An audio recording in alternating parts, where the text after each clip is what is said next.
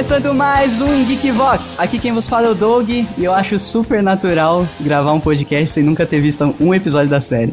Nossa, olha isso, que vergonha. Corta na edição. Meu nome é Polly, eu falo do Supernatural Life. E como diz o meu amado personagem, que não é segredo para ninguém, Dean Winchester, Demons I get, people are crazy. De demônios eu entendo, as pessoas são malucas. Ah, boa, boa. Uhum.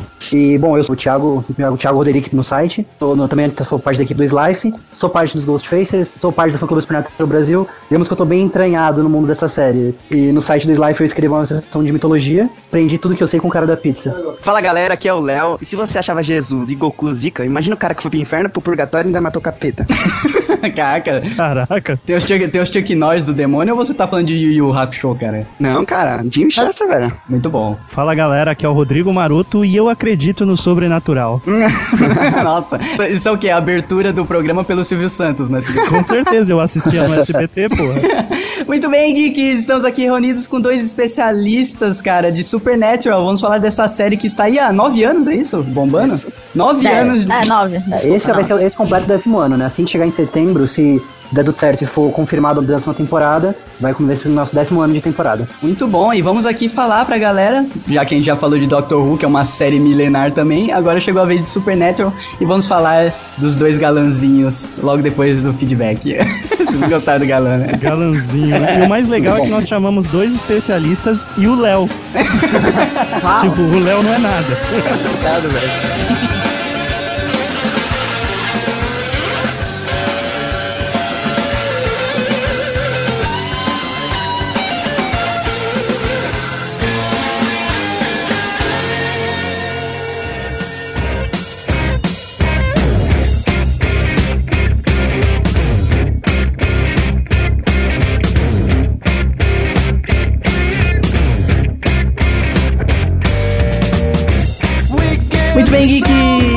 Mais uma semana se passou aqui no Geekvox, Marotinho, e temos novidades, novidades legais. E a primeira eu acho que tem que ser ressaltada aí, para quem não ouviu ainda, a gente reestreou o GV Drops, olha que maneiro. É isso aí, reestreamos o programa, agora sobre a rostagem do Fábio Nani, e quiçá será semanal, né, Doug? É, a intenção é que saia todo sábado, tô conversando com ele, vou ajudar ele na edição enquanto for necessário, para que saia todo sábado, e os e-mails agora serão lidos por lá, a gente vai fazer uma seleção dos que agregarem mais valor ao conteúdo e, e, leremos aqui, mas a maioria dos e-mails serão lidos por lá. A ideia é ser o programa mais interativo do que o Geekvox. Então vai ser notícias, memes e o espaço de comentários e interatividade lá será maior. Então continue mandando e-mail para o feedback Geekvox, mas a maioria dos e-mails serão lidos por lá e a gente selecionará alguns para lermos aqui no Geekvox de domingo. Que você ama tanto. É isso aí, GV Drop sob nova direção.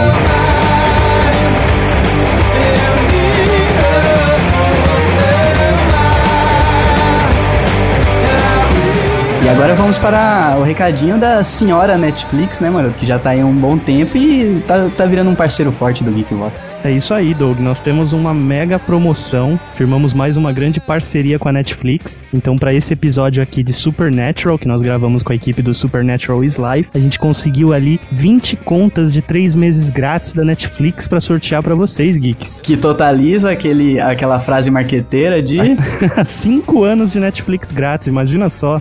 Olha que beleza, hein, cara. Então é isso. Uma ótima forma de você começar a assistir Supernatural, se você não, não conhecer, é difícil, né? Mas se nunca deu vontade de ver, você vai ouvir agora o Geekvox, vai ficar com vontade e já vai ter aí um sorteio de três meses grátis da Netflix para você começar a seguir a série, certo? É isso aí. O sorteio será feito via Twitter, então prepara sua conta, acompanhe o arroba Geekvox e o arroba Supernatural is Life. E nesse post você terá as regras a seguir. E o arroba Netflix, obviamente, né? Arroba Netflix Brasil. O sorteio vai só até o domingo que vem quando nós revelaremos os 20 ganhadores.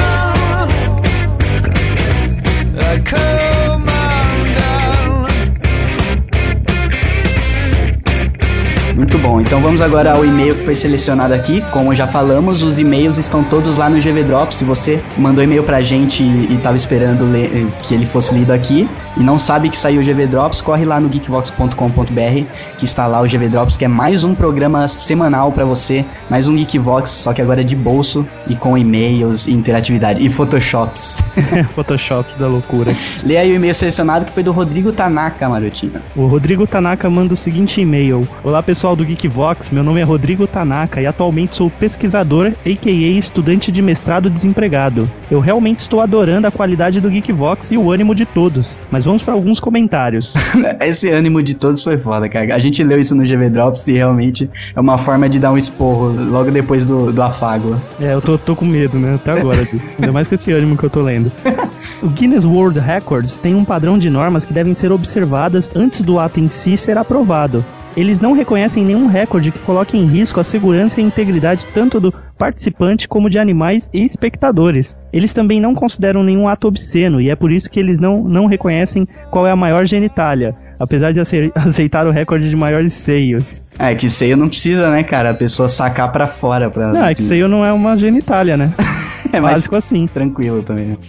Algumas regras podem ser visitadas, vistas no FAQ do próprio site. Ele mandou o link aqui, que explica certinho como você pode ter um recorde. E ele diz aqui: o recorde de maior pênis foi registrado no documentário da HBO, Private Dicks Man Exposed, de 99. Eu assisti esse documentário em uma aula do curso de psicologia, e apesar de bizarra a ideia, mostra a relação do homem com o pênis. Nossa, cara. Como sempre, né? Psicologia extremamente ligada a sexo, né, cara? Justamente, não sai da cabeça da galera, né? e agora uma, uma das curiosidades que eu precisava compartilhar com vocês. O Doug falou dos sobrenomes russos, e a coisa é pior do que imaginam. Eles conjugam no feminino e masculino. Por exemplo, a esposa do escritor russo Fyodor Dostoiévski se chamava Ana Dostoiévskaya. Nossa, esse Caia é pra fuder, né, cara? Ah, ficou da hora, vai. É, é muito estiloso, só que o problema é você ler. Se alguém já te fala, fica, fica com ele na cabeça, fica fácil. Agora, se você for ler a primeira vez um sobrenome russo, tá na merda. Ah, eu acho que o jeito deles é mais inteligente, porque não tem aqueles lugares que chamam pelo sobrenome a pessoa. É, né? Num, num e-mail escrito, por exemplo, a gente já saberia direto que é uma mulher falando com a gente. Ah, é verdade. verdade. Né? É igual os espanhóis lá colocando acento no começo da frase. Você já sabe que você tem que ler com uma entonação de questão ou de exclamação, tá ligado? É, isso é verdade. E ele manda aqui: de tanto vocês falarem das bizarrices do Japão, fiquem sabendo que ele bateu o recorde de maior número de mascotes dançando ao mesmo tempo. Foram 141 mascotes dançando de uma única vez. Ele manda o link aqui que estará no post. Olha isso, são mascotes dançando. Isso é o mais útil que o Japão pôde fazer. Você tá maluco. Bem, é isso. Obrigado por salvar as minhas viagens de ônibus. Muito bom, valeu, Rodrigo Tanaka. Seu e-mail foi lido duas vezes lá no GV Drops e no Geekvox, mas nos próximos a gente irá selecionar aqueles que agregarem mais valor ao conteúdo vão- vir aqui pro Geekvox, né? Porque o o e-mail é em cima do Geekvox. E os outros mais zoeira vão lá ser lidos no GV Drops mesmo. Então é isso, galera. Vocês ganharam mais um programa semanal do Geekvox, agora um Geekvox de bolso. O famigerado GV Drops reestreando na mão do Fábio Nani. que Deus o proteja. Que Deus proteja esse programa. e agora vamos lá para Supernatural, da galera do Supernatural is Live.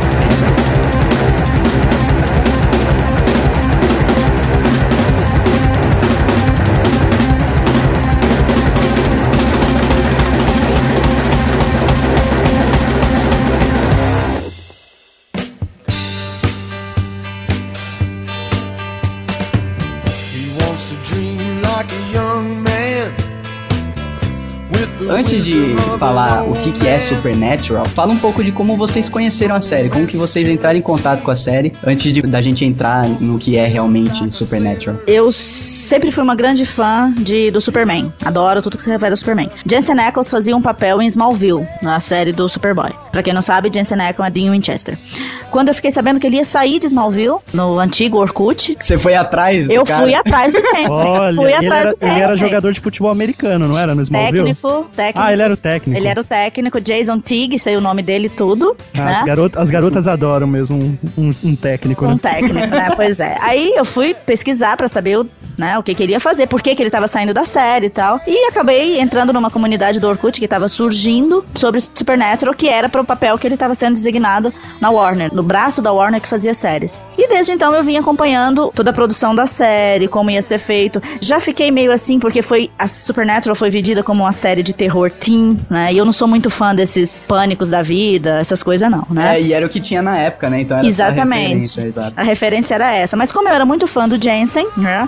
Eu disse, não, aquela coisa assim de fã, vou acompanhar a série. Por ele, né? É vou ruim, mas o- tem ele, né? mas tem ele. É igual seria o que ruim da que banda é. que você gosta, né? Exatamente, vou ver o que que é. Bom, logo depois na, no Orkut a gente ficou sabendo que além do Jensen ia aparecer o Jared, né? O Jared Padalecki. Eu já acompanhava o Jared também em Gilmore Girls, né? Que era o, ele era fazia um outro personagem lá que eu também gostava. Eu falei, bom, os dois, como vocês disseram, os dois galanzinhos vão estar lá, vamos ver o que, que essa série vai dar, né? Na época eu não tinha banda larga, eu tinha tele, internet de escada em 2000. Você e 99%. Qual em arte Batista 2005, tinha? não pude acompanhar a estreia da série nos Estados Unidos, que foi em setembro. Olha pra você ver o que é um fã geek. Dia 13 de setembro de 2005. Olha né? E aí, era uma sexta-feira 13, será? Não, era quinta, 13. né, Thiago? Quinta-feira É, 13. Ah, Quinta-feira eu gosto 13, mais da eu minha acho. versão, hein? É. Então eu, eu não pude acompanhar a série. Acompanhei a estreia na Warner Brasil, o episódio de pilot. E vou te ser sincero, o Supernatural me cativou no primeiro episódio. Independente, foi o Jensen que eu fui atrás, não Foi o sorriso do Jensen. Não, não Ah, ele foi a isca, mas a série foi boa. É, ele foi a isca, mas a série me chamou a atenção. Até porque Supernatural, pra mim, nunca foi uma série de terror, né? Assim, só de terror. Me chamou muita atenção a relação familiar dele. No primeiro episódio de Supernatural tinha o Jeffrey Dean Morgan, o Jensen, a Samantha Smith, que faz a Mary. Então, foi, é um episódio. O pilot é um episódio intenso, né? Então, te, me chamou a atenção. E daí, então, eu disse: não, agora eu vou acompanhar. Acompanhei, comecei a acompanhar na Warner desde o primeiro episódio. E eu tenho o maior orgulho de dizer que 10 anos de série, 9 anos de série, né? Eu perdi dois episódios só. Perdi, assim, de não assistir no mesmo dia que foi exibido a partir da segunda temporada. Porque a partir da segunda temporada eu já tinha banda larga, então eu já acompanhava. Caraca, então virou tipo tomar banho pra você, né? Todo dia. Mais ou menos. Eu acho que você tomou menos banho do que viu a série, hein? Eu, Mais eu- eu chuto. Mas, assim, então eu nunca, eu sempre acompanhei a série. E aliás, os dois episódios que eu perdi, vamos dizer assim, né, que não assisti ao- no mesmo dia ao vivo, foram episódios que eu amo hoje na série, mas eu perdi na época. Mas eu acompanho a série desde pilot. Conheci pela internet, mas assisti o primeiro episódio pela Warner. Show de bola. E você, Thiago? Bom, é difícil competir com ah, o gabarito que a Poli deu aí de tempo de conhecimento, desde o começo, porque eu, como muita gente que vê, conhece pela internet, conheci pelo, pelo SBT. Eu assisti quando passava no SBT domingo à noite, no, logo depois do Silvio Santos. Aí você dá high five no maroto. Aí, eu Mas- também. eu Não, foi, não, foi totalmente despretensioso. Tava assistindo o Silvio Santos realmente. Tava, na época eu tinha a TV aberta, tava querendo assistir alguma coisa, tava passando lá. Aí vai começar Supernatural, sobrenatural, sobrenatural, né? Como no SBT chama. ah, vamos ver qual é que é, né? Aí fiquei assistindo, eu peguei, inclusive, não foi o primeiro episódio, na verdade eu peguei o final da primeira temporada, que até hoje é o meu episódio favorito da série. E é um episódio que tem muita reviravolta, muita coisa acontece. Você não acredita que tem só 40 minutos de episódio, que ele é muito intenso. Tem, inclusive, o Jeffrey Dean Morgan, é uma das últimas aparições dele na série, por trabalhos dele à parte, que ele não quis retornar, o pai deles. Então é um episódio que é muito marcante, inclusive não só pra mim, mas como pra muitos fãs. Ah, então você pegou tipo um episódio foda logo de cara, assim. Peguei de cara já um, um- um episódio pesadão. Inclusive, na época, como tinha, se não me engano, foi em 2009, tinha acabado de lançar a terceira temporada nos Estados Unidos, tinha- em maio, eu peguei pra assistir lá pra setembro. Certo. Aí eu catei, falei, puta cara, isso é muito interessante, gostei dessa série, vou ver mais a respeito.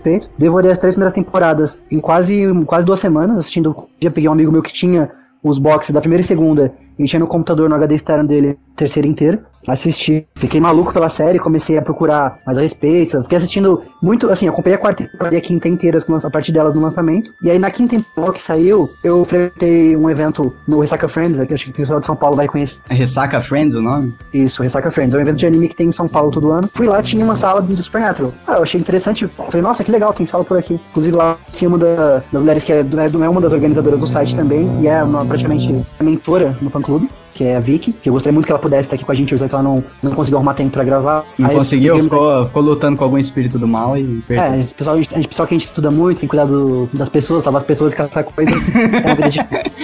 É, vida dupla é assim mesmo. E aí aconteceu que eu fiquei amigo dela, eu comecei a frequentar todos os eventos que eles estavam com sala. Aí acabei que o eles virou nós, eu comecei a participar dos eventos, ajudar um dia aqui, outro ali. Aí acabei virando membro efetivo do fã clube. Aí fiquei sabendo que o pessoal tinha uma equipe de fansub, que é inclusive hoje é a equipe de fansub maior que existe Supernatural, não tem praticamente concorrência, que é os Ghostfacers. Virei membro dos Ghostfacers também. E aí acabei entrando pro Supernatural Life mais é, no qual eu traduzi alguns textos, até apoio só em termos técnicos pro pessoal que tava em dúvida de alguma coisa relativa à série. E aí depois o pessoal falou, ah, você conhece bastante mitologia, você sempre.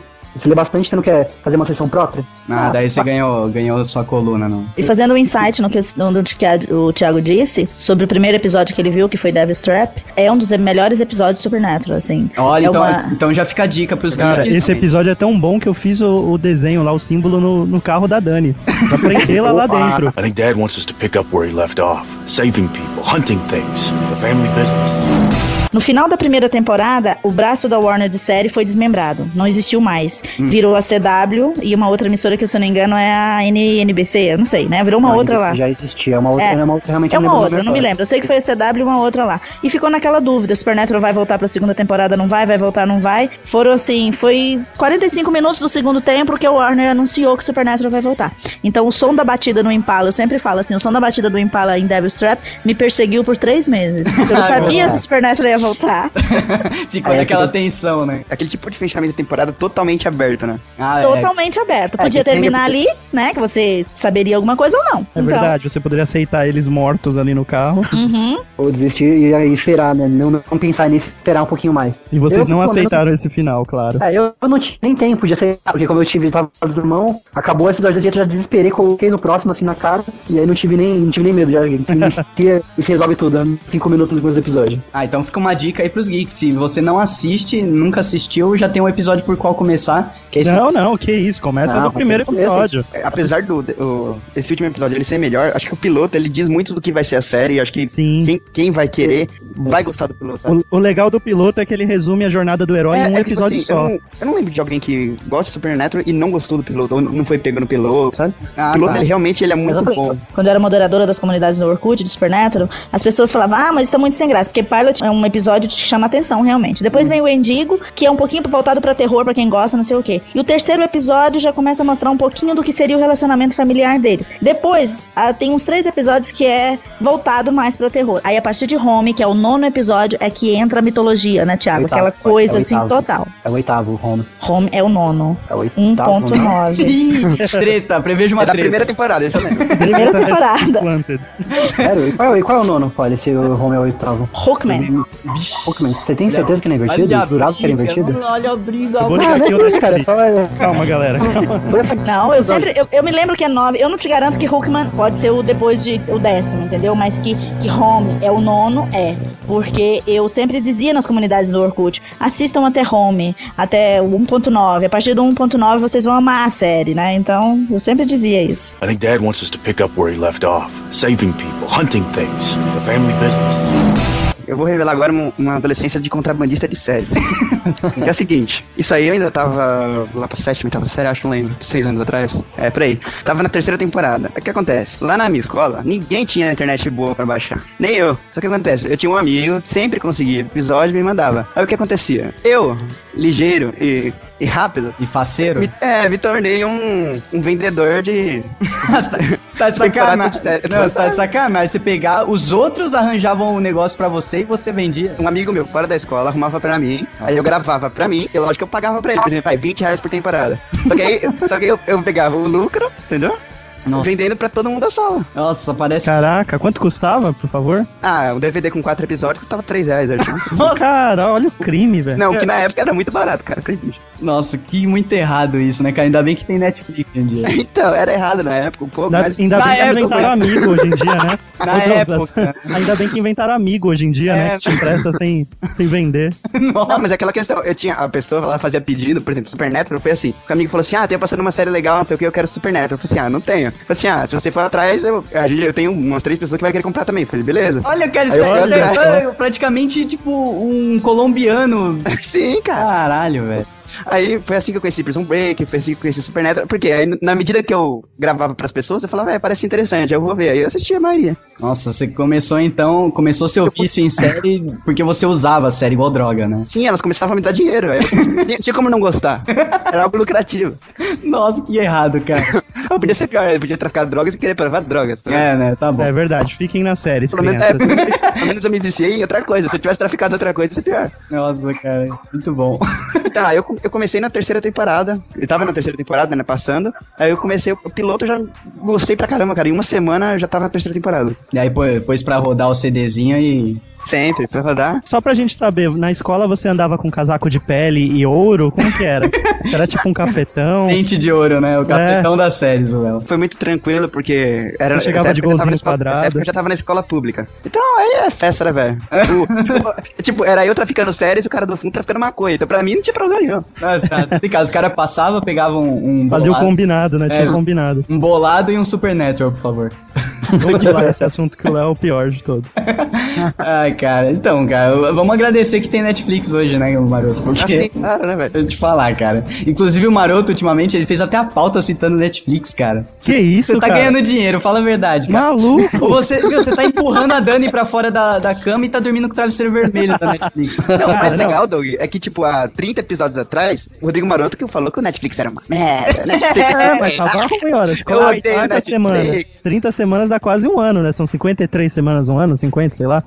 E tava ruim mesmo. Agora, por exemplo, a Vicky não tá na ligação, mas ela poderia comprovar. O convite pra essa gravação, esse contato com Supernatural is Life, veio graças ao Netflix. Eles mandaram press release avisando que a partir de 1 de fevereiro as quatro primeiras temporadas estariam disponíveis. E aí eu postei no Twitter, o Supernatural is Life ficou sabendo por um, um seguidor deles. E aí a gente começou um contato ali, ó. Agradece o Netflix, viu, Douglas? A Netflix, porque é mulher que eu sei. A Netflix. I think Dad wants us to pick up where he left off. Saving people, hunting things, the family business. O que que tem no Netflix pra quem quiser começar por lá? Tem as quatro primeiras temporadas, Olha aí. opção legendada e áudio em inglês ou opção dublada SBT, que é da hora. Dublado SBT. Vamos falar da dublagem então no SBT já? Seria legal. Eu, eu acho que eu coloquei essa pergunta, o que acha da dublagem? Eu queria É, saber do, Eles, faz- eles fazem aquela dublagem bem, bem cari- Não, é- carioca, né? Que é Não, malandra. Não, malandra. Assim, ó, é, eu posso é falar. meio malandro, né? Eu, eu vou ser, não diria justa, mas eu vou ser sincero do que eu, respe- eu acho sobre a dublagem. Assim como o Thiago, eu também faço parte da equipe Ghostfacers, eu ajudo a legendar pra esse bando de gente na. Pro Léo, pro Léo ganhar dinheiro, né? É, pra ele ganhar dinheiro em cima do meu trabalho suado de madrugada, né? Eu E. tô te devendo alguns reais aí. Oh! Então, é, eu ajudo a legendar. Então, particularmente eu, é óbvio, e a grande maioria talvez, não sei, preferi inglês, o som original é muito melhor e tudo, Ah, então, não, isso- sem dúvida. Isso, isso Mas é sem dúvida. a- o trabalho da dublagem brasileira em cima de Supernatural eu acho muito boa. Eu não vou dizer a voz do ator porque e do dublador, porque é uma grande diferença, né? A voz do Jensen é bem mais grave, mais profunda, e a do dublador dele, que eu não sei se é o Reginaldo Primo ou outro, não sei quem é, não vou, não vou dizer citar nomes, porque eu não sei.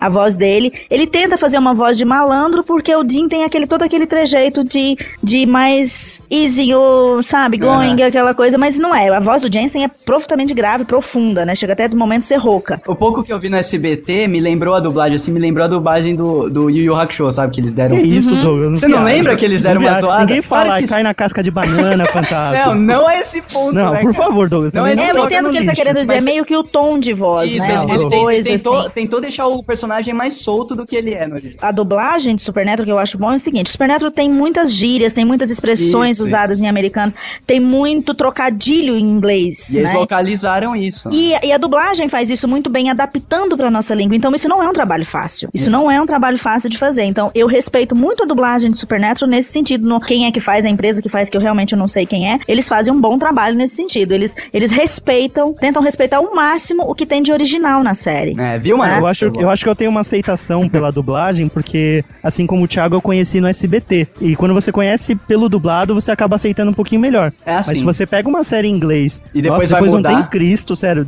Se descer lá o Pazuzu do olho amarelo, tentando te convencer a assistir dublado. Não dá, cara. É igual, você não viu o Breaking Bad agora é o pior exemplo de todos, né, cara? A gente química assiste. do mal é foda. Não, tirando essas, essas presepadas da Record. Tirando miau no Twitter, né? a vaquinha faz mu. não, não, tirando essas presepadas, a própria dublagem, cara, quando você assistiu desde o começo até o fim da série, você viu, meu, a essência do personagem, cara. Yo, Science Beat, ele fala Yo, ciência malandrinha. É, não, é. Por exemplo, eu vou citar o Jensen, né? O Jensen Dean, quando ele diz son of a bitch, ele fala, virou um ícone no fandom de Supernatural, esse jeito do, do Jensen fazer esse xingamento, né? Então, por mais que o dublador tenta falar e tal, não, não dá a mesma Não vai coisa. ter essência, né? Não, não Eu- tem a essência, isso é- isso é natural, mas, Não, mas, é mas ainda assim, acho que dublagem de série, isso de todas, dá pra você falar assim, as que são aceitáveis e as que são uma merda. É totalmente, acho que eu acho a dublagem de Supernatural uma das melhores dublagens de série, assim. eu exatamente, vi. eu também acho. É uma das melhores, assim. E, por exemplo, ele não fez nada comparado a do Big Bang Theory, por exemplo, que a dublagem, ela... Nossa, Ela imagina caga a dubla- série. A dublagem de Big Bang é horrível. Eu nunca vi dublado. É, é tipo, muito- sei lá, o Silvio Santos é o diretor de dublagem. Mas eu não duvido, hein, cara, que ele é meio maluco. Mas sabe que, assim, eu também sou da parte de tradução dos episódios, eu também ajudo. Cara, eu acho totalmente difícil, assim, pra não falar uma palavra mais Pode falar pesada. foda, velho. Bem, bem foda, tá ligado? Você adaptar uma série, não só pra legenda, como pro áudio. E assim, a toda. Não sei se chegou, a Polly chegou a comentar desse jeito, mas todo o contexto do, do, do jeito que o Jim fala, das expressões que ele usa, 90% não tem sentido algum em português. Aí é foda, cara. Não tem Aí mesmo. que Então ser é isso, que, é isso né? que eu disse. Eu acho bacana a adaptação que eles fazem, porque eles tentam chegar o máximo possível perto, mas não chega. Quem assistiu o episódio de. O Thiago sabe falar melhor isso, porque foi a parte que ele traduziu na legenda. Quem assistiu o episódio na sexta temporada que eles fizeram dos cowboys, de western, tem uma frase do Dean lá que virou ícone, mas ela é ótima em inglês. Que eu não sei como ficou na dublagem. Sinceramente, eu não sei, Hum. e né, como Thiago? que vocês fazem, aproveitando? do, do Possum. Do posso. Isso. E o que, que vocês O fazem nesse caso, Thiago e Polly? Ah, Então, a gente. A tradução ao pé da letra fica, digamos assim, fica totalmente fora. eu- Aí o que, que vocês fazem? Então, calma, peraí. Eu Posso só responder a sua pergunta de como funciona essa, essa parte. A gente faz o seguinte, a gente, vamos supor, tem uma expressão lá que é essa, I am a posse magnet. Hum, Se for um pouco de inglês, tem um trocadilho que ele quis fazer. Tipo, posse e pussy. Pussy. Aham. Nossa. Pussy. Tipo, Né? Pussy. Então, ele quis fazer uma piadinha com isso, porque posse em inglês ao mesmo tempo é pelotão, no áudio parecido é o Aham. sei lá, assim. E aí ele não quis, aí pra, assim, e a gente, como não teria como traduzir 100% igual, com a mesma entonação, a gente acabou colocando pelotão. Hum. E aí, assim, claro que não ficou perfeitamente igual, mas, tá, sei lá, dá uma certa procura. Mas, assim, esse é um caso isolado. Nem sempre a gente acaba precisando forçar uma tradução. Tem várias piadas que a gente tem versão em português de ditos populares, e a gente acaba procurando traduzir. Isso ainda é um caso isolado. Nem sempre a gente precisa ir tão longe para adaptar um conteúdo, porque ditados populares, ou mesmo algumas gírias, expressões, a gente tem em português. E quando é o caso a gente falar de algum ator, como já aconteceu da gente falar de ter um episódio que coloca Paris Hill, tem episódio que eles brincam com alguns jogadores da NBA, brincam com música americana. Na sexta temporada ele tem um monstro que eles nomeiam baseados numa banda de rock dos anos 70. Aí você coloca, no lugar da Paris Hilton, você fala Claudinha Leite, ou não? Não, não. Não. Aí, não, aí a gente deixa porque é um ícone que. excelente. Não, coloca a Vanessa. Inclusive, inclusive é, fazendo um adendo aqui, isso é uma coisa que a gente, uma das opções, um dos motivos de ter, se- de ter se criado os Ghostfacers foi isso.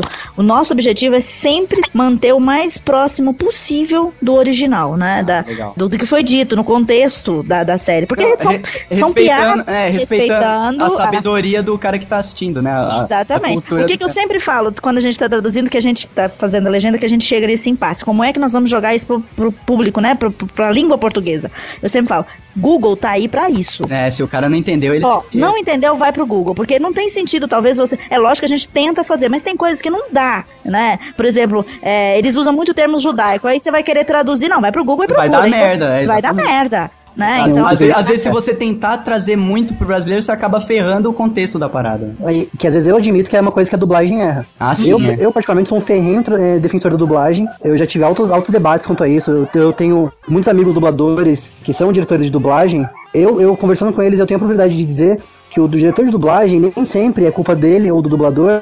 Que Ah, Tem muita coisa ruim. que é do cliente, né? O próprio Isso, cliente. distribu- o distribuidor não deixa, às vezes. Nossa. Assim, um, filme, lá às vezes um, um seriado lá nos Estados Unidos ele é PG-16, não é? É M. Supernatural, sim. 14. É, 14. 14, acho. Super- nos Estados Unidos, 16. Nos Estados Unidos geralmente é mais. É mais, mais, Estados alto. Unidos, 16. é mimimi lá, cara. Por ser 16, lá você pode falar uma quantidade de palavrões controlada e mostrar sangue, tem gore. Uhum. Lá tem uma liberdade muito maior quando você tem 16 anos do que no Brasil. No Brasil, pra você colocar palavrões, tem que ser 18. Então, já diminuiria muito o público da série colocar 18 anos. Então, tem que abaixar palavrão. E aí, não tira palavrão e ia pra 16. Com o gore que mostra, ficaria entre 16 e 14. Então, o na dublagem não pode colocar um filho da puta, não pode colocar. É, inclusive, num num dos episódios que a gente traduziu na quarta temporada, o Dean xinga Ruby de é, é Black, Black Eyes Beach, né? Então a gente fala. Ah. Nós, nós, na nossa dublagem, nós colocamos p de olhos pretos, mas jamais vai na dublagem um negócio desse. é, com certeza. né? Não vai, não vai. O Silvio Santos arranja qualquer Não coisa. permitem, eles não permitem. Então isso a gente até entende. Sei, sei, mas, né? Se perde um monte de, de piadas, de expressões, de trocadilhos em inglês que a gente se mata de rir, às vezes, principalmente vem das pérolas. Essas pérolas saem da boca do Dean, né? Então é, é bem interessante. O próprio desenvolvimento do personagem vai mudando, né? De acordo com, com o que você pode traduzir e não. O, o personagem vai ficando mais meigo ou mais filho da puta, né? É que nem um exemplo, como é que você vai traduzir fica aí, motherfucker? Como que traduzir, velho? Cara, Então. ah, Yahoo, filho da puta, né? Tiago, você lembra daquele episódio da quarta temporada também que o Castiel fala dos seals, né? Dos selos, né? E o Dean faz uma cara pra ele como dizendo: Você tá falando de foca? Hora dessa? Ah, você conhece- É, é, então, seals. Ele fala de selos e ele olha pra ele e fala, seal, como dizer, se foca, no momento desse você vai falar de foca.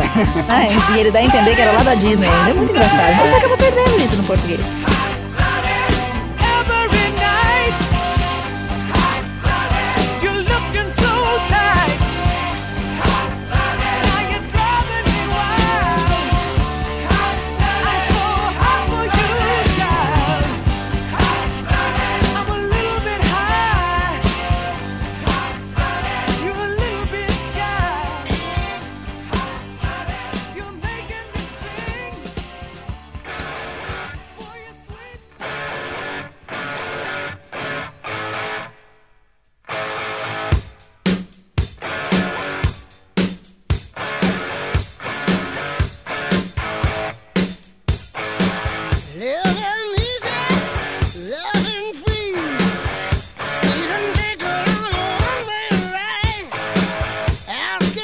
Dos atores, né? A Polly já falou aí do. O, o que você tava falando é o loirinho? É o Jim. É, o Jensen é o loirinho do cabelo curtinho. Como diz a minha filha, o Sam é o Jerry do cabelo que avoa. Pô, era ótimo. Tá, então o- os dois aí, os principais, né? O, o É Jensen. fácil, um é muito bom e o outro não. Ah, Ah, e qual fala que é muito assim. bom e qual é o sentido do muito bom, Léo? é. não, fala assim. cara, é bom ator, cara. Ai, que delícia, Ufa. cara. Fala Que assim, Léo, que delícia, cara. O Jim, o Jim, ele realmente ele consegue atuar bem melhor que, do que o Sam quando, Sam quando ele tenta fazer aquelas caretas dele. É muito bizarro. Mas uma coisa que eu vi interessante, que eu ouvi de um amigo, que era bem legal quando eu falei isso. Ele falou assim: foi muito mais importante, os dois ainda, mesmo ele- o Sam não sendo tão bom, ele ter uma química e, e funcionar junto com o Jim, do que pegar um outro ator bom que não funcionasse. Toma essa, Uhum. Léo. Sam Jensen Ackles é o Dean Winchester, que é o loirinho. Sim. Jared Padalecki, Sam Winchester, que é o cabelo que avoa, né? O cabelo Mais alto, moreno mais alto, né? É o que tem o Pazuzu no corpo. Isso. Esse daí tem mais cara de, de garoto que foi pra guerra, sabe? Quem, o Sam? É, Jared? se alistou, não, Jerry. Ca- Ah, tá. Cara de garoto Então, que se assim, alistou. Falar sobre os dois é o que? Não são atores do time A, a lista A, que eles se consideram por lá. Jensen fez alguns trabalhos. Aliás, o Jensen, desde que saiu de casa, vamos dizer assim, que ele é, os dois são do Texas, né? O Jensen de Dallas e o Jared de San Antonio. Desde que o Jensen saiu de casa, ele nunca ficou sem trabalhar, vamos dizer assim, na profissão dele. Ele foi modelo, assim, quando pequeno, até os 10 anos de idade, depois, por uma decisão da família e dele mesmo, ele não, não modelou mais, como eles dizem nos Estados Unidos, né? Não, não model. Ele estudou e tal, e com 17, 18 anos ele resolveu ir pra Los Angeles. O pai é ator no, no Texas. Ele resolveu ir pra Los Angeles com a promessa que se em um ano não desse certo, ele voltava pra estudar fisioterapia do esporte. Ele queria ser fisioterapeuta esportivo. Em um ano, ele começou a fazer a soap opera dos Estados Unidos, que é tipo essas novelinhas que acontecem por aqui, né? Aham. Menos ele fez. Se eu não me engano, ficou em Doll dois, três anos e foi premiado como ator revelação e tal e tal. Ah, legal. E a partir daí ele nunca parou. Ele trabalhou Dark Angel, em Smallville, fez vários pilotos pra Fox que não foram lançados, mas ele nunca parou. Ele mesmo fala isso, que ele nunca ficou sem emprego, ele nunca ficou sem trabalhar. Uma coisa que eu, assim, o pouco que eu vi no SBT da série, que eu percebi, assim, eles não são grandes atores realmente, mas eles têm uma química legal os dois juntos, então... É, assim, Sim. o Jensen, o Jensen ele é mais experiente, até porque ele é quatro anos mais velho do que o Jared. Então, ele tem mais anos de estrada, né? Vamos dizer assim, o, o Jensen não fez, fez poucos filmes no cinema, dois, inclusive, muito ruins. Né? Opa, Jason não é ruim, pô. Não, o Jensen, o Jensen não fez. Ah, não, foi o. É outro. ele Foi o fez o Dia dos namorado, né? Ah, O Jensen não então fez. ele. Então, Não, então, de, de Dia do Namorado Macabro e Devour lá. o- isso, São- é, isso. é, Blood Valentine, Dia dos Namorados Macabro e Devour, que é são horríveis, são ruins, são filmes ruins, de terror ruins. Mas o Jensen, ao longo da, da série de Supernatural, ele foi crescendo como ator. Se você pegar o Dean da primeira temporada e você pegar o Ah, Dean da quinta temporada, nem se compara a qualidade de trabalho que melhorou muito, né? E eles têm uma química muito forte fora das telas, dentro das telas, e é isso que, que, que é o conjunto de Supernatural. Então, uma Isso. coisa legal de falar é basicamente isso, que ela falou de estar juntos, de ter química, é que de- dos nove anos da série, praticamente só vai, tipo, é, os diretores que é rotativo, ainda que sai, às vezes volta e tal, mas o grupo todo tá unido desde o começo, assim, sabe? Desde o começo, desde o começo. Não muda ninguém. Eles são praticamente, eles falam que eles são de uma família ali, Supernatural. Exatamente. Aí, e e o Jared, falando do Jared agora, né? Que o Jared, ele saiu de de San Antônio também, ganhou um prêmio lá da MTV, eu não me lembro porque eh, eu não, não vou desmerecer a carreira do Jared, porque eu, não- eu, eu adoro Ele, ele. ele também tem cara desses malucos de boy band. É, eu gosto muito dele, eu acho ele uma pessoa fantástica, mas só que eu não, não acompanho tanto a carreira dele quanto eu acompanho do Jensen, mas eu sei falar o que ele faz do Supernatural. Ele fez, fez Gilmore Girls, fez alguns filmes, uma pontinha aqui, outra pontinha lá, fez Casa de Cera, fez Voo de Fênix. Ah, Casa de Cera, é, É, mesmo. com a Paris Hilton, foi lá que ele conheceu. Isso, com a ela. Claudinha Leite, é. Exatamente. Então, ele, ele também tem uma certa bagagem. Ele chegou em Supernatural. Eles sempre falam isso em convenções do seriado, que a química, o primeiro encontro que eles tiveram, logo depois que eles foram escolhidos para o papel, né, foi uma coisa imediata. A química deles foi muito boa desde o começo. E hoje eles são amigos, amigos próximos, assim, de um proteger o outro de tudo. Não, mas tem que ser, né, cara? Nove anos. E eles passam nove meses por ano entre eles, porque eles filmam em Vancouver, né? Eles filmam lá e o Jensen mora em Los Angeles e o Jared mora em Austin, no Texas. Então eles passam nove meses do ano lá. Os três meses de férias, eles sei lá o que eles fazem com a mulher deles, com os filhos, não sei o quê. Como o Leonardo disse, eles viram uma grande família, porque a não ser a rotatividade dos diretores, que normalmente também eles vão e volta, vão e volta, vão e volta, a equipe de produção, de PA, de maquiador, de cabeleireiro, de efeito especial, de tu- é a mesma. Durante Nove anos. Agora você imagina nove anos já, como eles já estão realmente unidos e, e uma A, a máquina tá totalmente azeitada, como eles dizem, né? Tá uma coisa assim que um já entende a reação do outro só pelo olhar. Não tem aquele desperdício de tempo, porque num- numa produção de série tempo é dinheiro, né? É legal lembrar também que o Misha Collins, o Castiel, ele é um cara que também, ele entrou na série praticamente pela porta dos fundos, ele veio pra fazer quatro episódios com, com o Castiel, depois ele, o- na, na certa era ele morreria na série, só que ele acabou ficando tão popular com o público que ele ficou, e o ator acabou, ele foi aos poucos entrando, assim, enfiando no meio, virou praticamente o terceiro cara deles, ele tem uma grande amizade com os dois agora. Olha, isso eu não sabia que tinha um terceiro elemento, aí isso aí é mais Sim, pra sim. frente, né? Every deal can be broken. Not this one. Isso é coisa de bastidor, de fã doida que eu sou, que eu tenho todos os livros de bastidores da série, Supernatural Champions. e então, isso é coisa de bastidor. O Jensen fez o papel pro Sam. Ele ia ser o Sam. O, Ah, daí inverteu. inverter os papéis depois. Aí ele, ele conversando lá nas audições, nos testes, ele leu o prospecto do Dean e preferiu ficar com o Dean. Ah, olha aí, muito bom. É. Ele sabia, sabia que ele ia fazer melhor aquele do que o. Com certeza. Ontem eu estava conversando com uma amiga sobre isso. Por mais talentoso que o Jensen seja, por melhor que o Jared eh, seja também e tal, que ele vem evoluindo, eu não consigo ver o Jensen fazendo o Sam. é, não, mesmo porque nove anos, né, cara? É. Não, você acostuma consegue sim. Na, na fanpage de vocês tem um meme que é a cara dos dois trocada.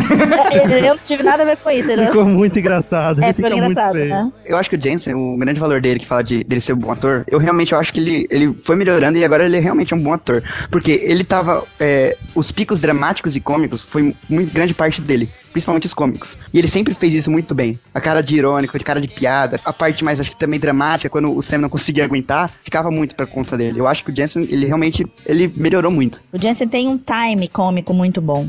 Ele tem um time da comédia, assim. Você pode ver que a, que a maioria dos episódios que são engraçados em Supernatural, ele tem grande participação nisso. A maior parte da engraçada é com ele mesmo. Inclusive, eu queria fazer a pergunta bem de noob aqui, que é minha função como orelha nesse programa. Que é, assim, eu, eu acredito que tem uma linha, a série não é episódio fechado, né? Mas, se eu não me engano, tem alguns episódios que saem, assim, são tipo, é, saem da curva principal e, e fazem uma coisa rapidinha ali e depois volta, né? Ó, eu já ia te falar que, assim, os episódios que eu acabo mais gostando de Supernatural é porque toda temporada ele tem um episódio que é comédia. Ah, uma zoeirinha. É, ele tem um episódio que é totalmente engraçado. Tem um que é que eles estão com o pé de coelho, que é a questão do azar. Tem um que pra mim é o melhor de todos, é o meu favorito, que eu já vi mais de 20 vezes, que é o do loop do tempo, em que o Jim ele morre todo, todos os dias. Ah, é o, o Kenny do South Então, Park. então é de maneira dia da diferente. Aí- é, é o seguinte, quando ele morre, a partir do momento, na hora que ele morre, o Sam já acorda com a música, uma música tocando no rádio. E isso vai virando um time de comédia, porque aí qualquer coisa. Aí, aí tem uma Rizzy and Shine! Olha que cachorrinho bonitinho. Aí, morreu. Aí, começa, aí, aí volta o It's the heat of the moment. Cara, é muito bom, velho. Então, os episódios de comédia são os mais engraçados. Tem um que ele tá com, a- ele tá com uma sorte absurda. Ele joga uma caneta, ela entra dentro do, do cano da pistola. Aí ele Nossa. olha pro cara e fala assim, eu sou o Batman. E joga um controle na do cara.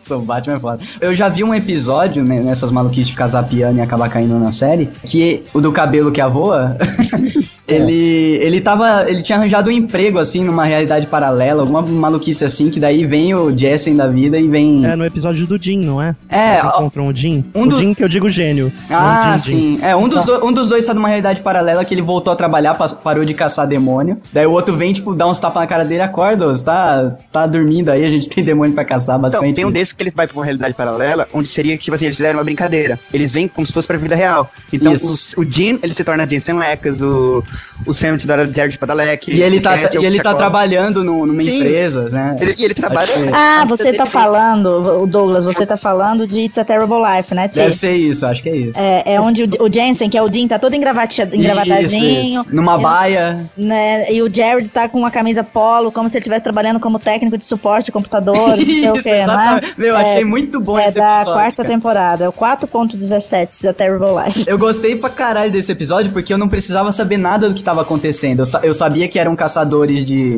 de, Uhum. de demônios e espíritos e tal, e eles estavam ali numa realidade que não tinha nada a ver com o arco principal da série. E pra mim foi muito divertido esse É, episódio. porque, assim, esse- apesar desse episódio ser um meta, ser um, de certa forma um filler, ele tinha muito a ver com a quarta temporada, só que você não precisaria sa- ver esse episódio pra entender. Pra entender o arco mítico da quarta temporada. Então, é isso que eu falo, sempre tem pelo menos um episódio de comédia cada temporada. E aí são todos, todos são muito bons, assim. Tem um que o, o Jim, ele vai participar da RPG Live, ele pinta a cara igual o, o Mel Gibson, Coração Valente, e faz o mesmo discurso. Nossa é sensacional, é. É legal, legal essas referências, né? Que provavelmente vem da O produção. Supernatural bem, é, é assim, ó, porque o criador da série, o Kripke, ele é um geek, né? Ele era, era não, porque ele não tá morto, porque ele tá fazendo outra série hoje, mas ele, é, ele, ele saiu do comando da série hoje, quem toma conta é uma outra pessoa. O Kripke, ele era um geek, ele é ele é fã de rock clássico, fã de Guerra nas Estrelas, é, fã de, de Arquivo X, tanto que tem bastante gente da equipe que trabalhou em Arquivo X. Muito foda. um dos melhores do, um dos melhores diretores e produtores que o Supernatural já teve, faleceu, trabalhou em Arquivo X, veio com toda uma bagagem, não é da época de vocês, vocês não assistiram Anjos da Lei, mas ele vem desde a época de Anjos da Lei, que eu adorava também. Então, Supernatural tem essa, essa característica bacana de, de, de referência de cultura pop. Todo mundo diz que o Dean é uma enciclopédia ambulante de séries, de música, de, ele fala umas coisas que só ele sabe, mas isso vem na cabeça dos roteiristas, porque quem acompanha no Twitter também os roteiristas sabem que eles são muito, muito geek nesse sentido, eles fazem, tiram eles, coisas tem episódio que eles sentam pra assistir Game of Thrones. Comentam como é, idiota aqueles filha da puta. Doctor Who, eles são, eles são fãs mesmo de dessas coisas. Então você vê inserido na série vários assuntos sobre isso, várias séries que, que quem é dos anos 80, 70 vai lembrar também. Então é bem bacana. Pô, eles fizeram legal, tanto. cara. aí Eles foram atualizando, eles fizeram muitas novas também. Tem os, o, essa acho que penúltima, última temporada. Eles citam Breaking Bad, eles citam Game of Thrones, eles citam várias séries. Ah, O legal é que depois de um tempo a série ganha a própria identidade dela, assim, eles não precisam mais ficar batendo naquela tecla, ah, é, a, a série é sobre isso, sobre aquilo, e não pode fazer referência pra não confundir as pessoas, sabe? Tem uma cena bacana da quinta temporada, que é um episódio em que o Dean e o Sam estão separados. O Sam virou garçom, né? E o Dean continuou caçador. Faz parte do, do arco mítico, quem assistiu sabe. E em que eles. ah, o diretor fez um, um paralelo assim: enquanto o Sam tava lavando o copo, o Dean tava cortando a cabeça de um vampiro. E aí ele, ele, ele respondia assim: toma crepúsculo, entendeu? Então, ah, muito bom. eles falam muito essas coisas assim na série. Eu, Eles eu acho que é citam muito, comum, muito. tanto em filme e série, eles não, é, não tem nada de realidade. Por exemplo, em filme de zumbi, nunca ninguém ouviu falar de zumbi. Ah, sim. Uhum. Então, por exemplo, é que quando eles vão enfrentar vampiro, eles citam vampiro, citam. É, Bram Stoker. sim, eles citam tudo, cara. Citam crepúsculo, citam. Eles fazem essa brincadeira. Ah, legal, como se fosse um, um consumidor daquela cultura eh, encontrando aquela Isso. cultura na rua. né? Tem, tem um episódio também, Change Channels, né, Ti? Aquele que eles estão no mundo paralelo também. E que o episódio inteiro, inteiro, é uma paródia do daquela série do hospital. Como é o nome dela, Thiago? Que eu não assisto. Grey's Anatomy.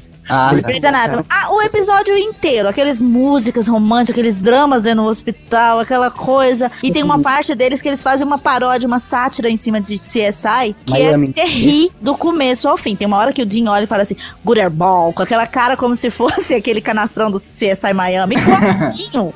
então eles fazem piada em cima de tudo. Tem um que eles, eles já começam a série, o episódio, como se eles fossem uma sitcom e não uma série séria. Então, esse mesmo episódio, inclusive. Esse é- mesmo. É esse É. mesmo. Que aí começa, É. tipo assim, os dois irmãos, aí toca uma musiquinha, uma história totalmente diferente, aquela cisada de fundo. Aquelas câmeras que vem descendo assim num- numa grua e o cara no sofá, né? Mesmo? Isso.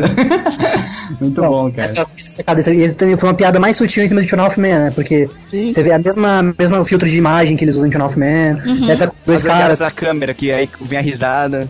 E esse episódio Change Channels, esse que a gente tá falando, que tem toda essa sátira em cima de várias séries de televisão, foi um dos episódios mais emblemáticos da temporada, porque ele teve uma, uma revelação fantástica ao final dele. Caraca, então eles colocaram uma coisa muito importante pra série dentro de um, de um Dentro de um episódio episódio engraçado. que podia ser despretensioso. Então, assim. é essa questão. Primeiro, todos os episódios des- despretensiosos, eles prosseguem na história. Ou às vezes um procedural normal, eles caçando alguém, É. ou às vezes prossegue realmente uma coisa importante pra linha principal, assim.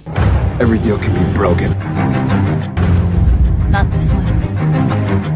Vamos falar agora, galera, a parte mais legal, que são as mitologias inseridas e as criaturas que eles enfrentam né, ao longo desses nove anos de série, né? A questão não é o que eles enfrentam, o que eles não enfrentam, né? velho? Bom, eu, Polly, vou deixar esse assunto pro nosso especialista do site, do Slav, que é o Thiago. Ele faz uma lore de 15 em 15 dias falando sobre isso. Ele entende disso muito melhor do que eu, porque eu confesso que eu sou meio tune nessas histórias de lendas urbanas. É, eu, que- eu quero só saber uma coisa, eles já enfrentaram Pokémon, velho? Não, Pokémon não é uma lenda. Fazem. Mas enfrentaram um cara que dava choque? Não.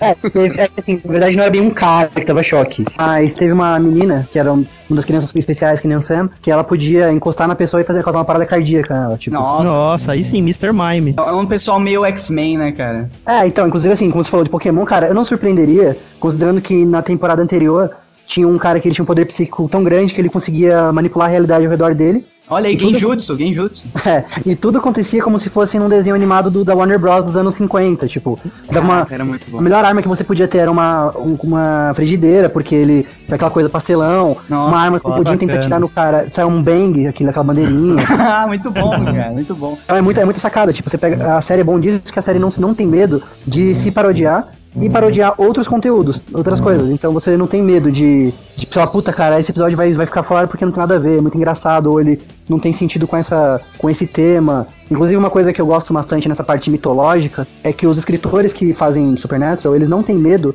de quebrar paradigmas com mitos conhecidos. Você pega os mitos bíblicos, por quase, Ah, todo sim. mito, quase todo mito bíblico que você vai ouvir falar, Lúcifer foi o primeiro anjo criado, e aí depois de um tempo é que ele acabou se rebelando, e aí, beleza, a história é a história. Em Supernatural, ele é o filho mais novo, ele é o anjo maior, anjo mais novo deles. O legal é que eles fecham a, a história maluca que eles inventaram, né? Pra não, tipo, eles não, com- eles não mudam e deixando solto no ar, né? Pra deixar os religiosos putos, né, cara? Claro que deve ter muito religioso que não gosta da série por conta desse Ah, sempre tem, sempre. Mas assim, Supernatural, inclusive, por incrível que pareça, é uma série que respeita muito.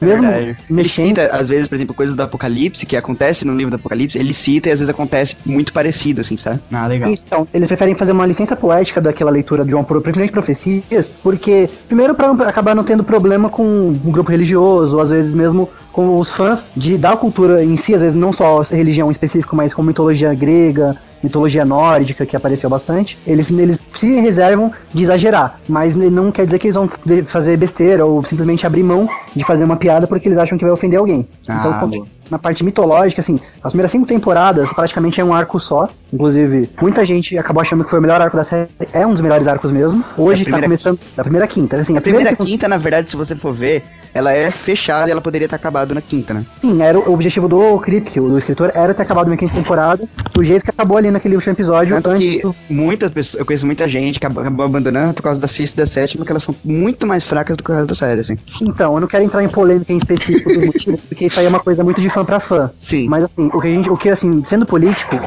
acontece é, mudou a showrunner da série, assumiu uma mulher que chama Sarah Gamble, que ela tinha escrito alguns episódios anteriormente muito bons, diga-se de passagem, só que ela não teve o tato de manter a série no mesmo ritmo. Então a sexta e a sétima temporadas tinham ótimos enredos, tinham tudo pra dar uma boa liga, só que acabou que se perdeu. Em tanto enredo que abriu, se perdeu e perdeu um pouco da essência nessas outras temporadas. A série tem ótimos episódios nesse período, tem episódios muito engraçados, só que o que, o que você vai assistir no Supernatural que você tá procurando, você às vezes acaba perdendo, você não sente aquela mesma interação. E aí na oitava temporada, o Jeremy Carver, que também era um escritor, também já ajudou a produzir a série, ele assumiu a direção, o programa Supernatural é dele agora, praticamente. Ele trouxe de volta isso, criou um arco mitológico novo, deu nova vida a alguns personagens que você achava que não teria mais futuro. É uma coisa que acontece muito nas séries, né? Quando começa a dar uma decaidinha, vem alguém que é fã da série, que tava desde o começo e dá uma, uma sobrevida, né, pra parada. Eu vi muita É, então, gente e- voltando, que muita gente abandonou na sexta e na sétima, e eu vi muita gente voltando por causa que, por exemplo, todo mundo tava elogiando a oitava e principalmente agora a nona. Porque ela É, realmente, ela retomou o que, a- as coisas boas que tinha na primeira quinta, o ritmo, tudo, e aí continuou uma história boa, tá? Every deal can be broken. Not this one.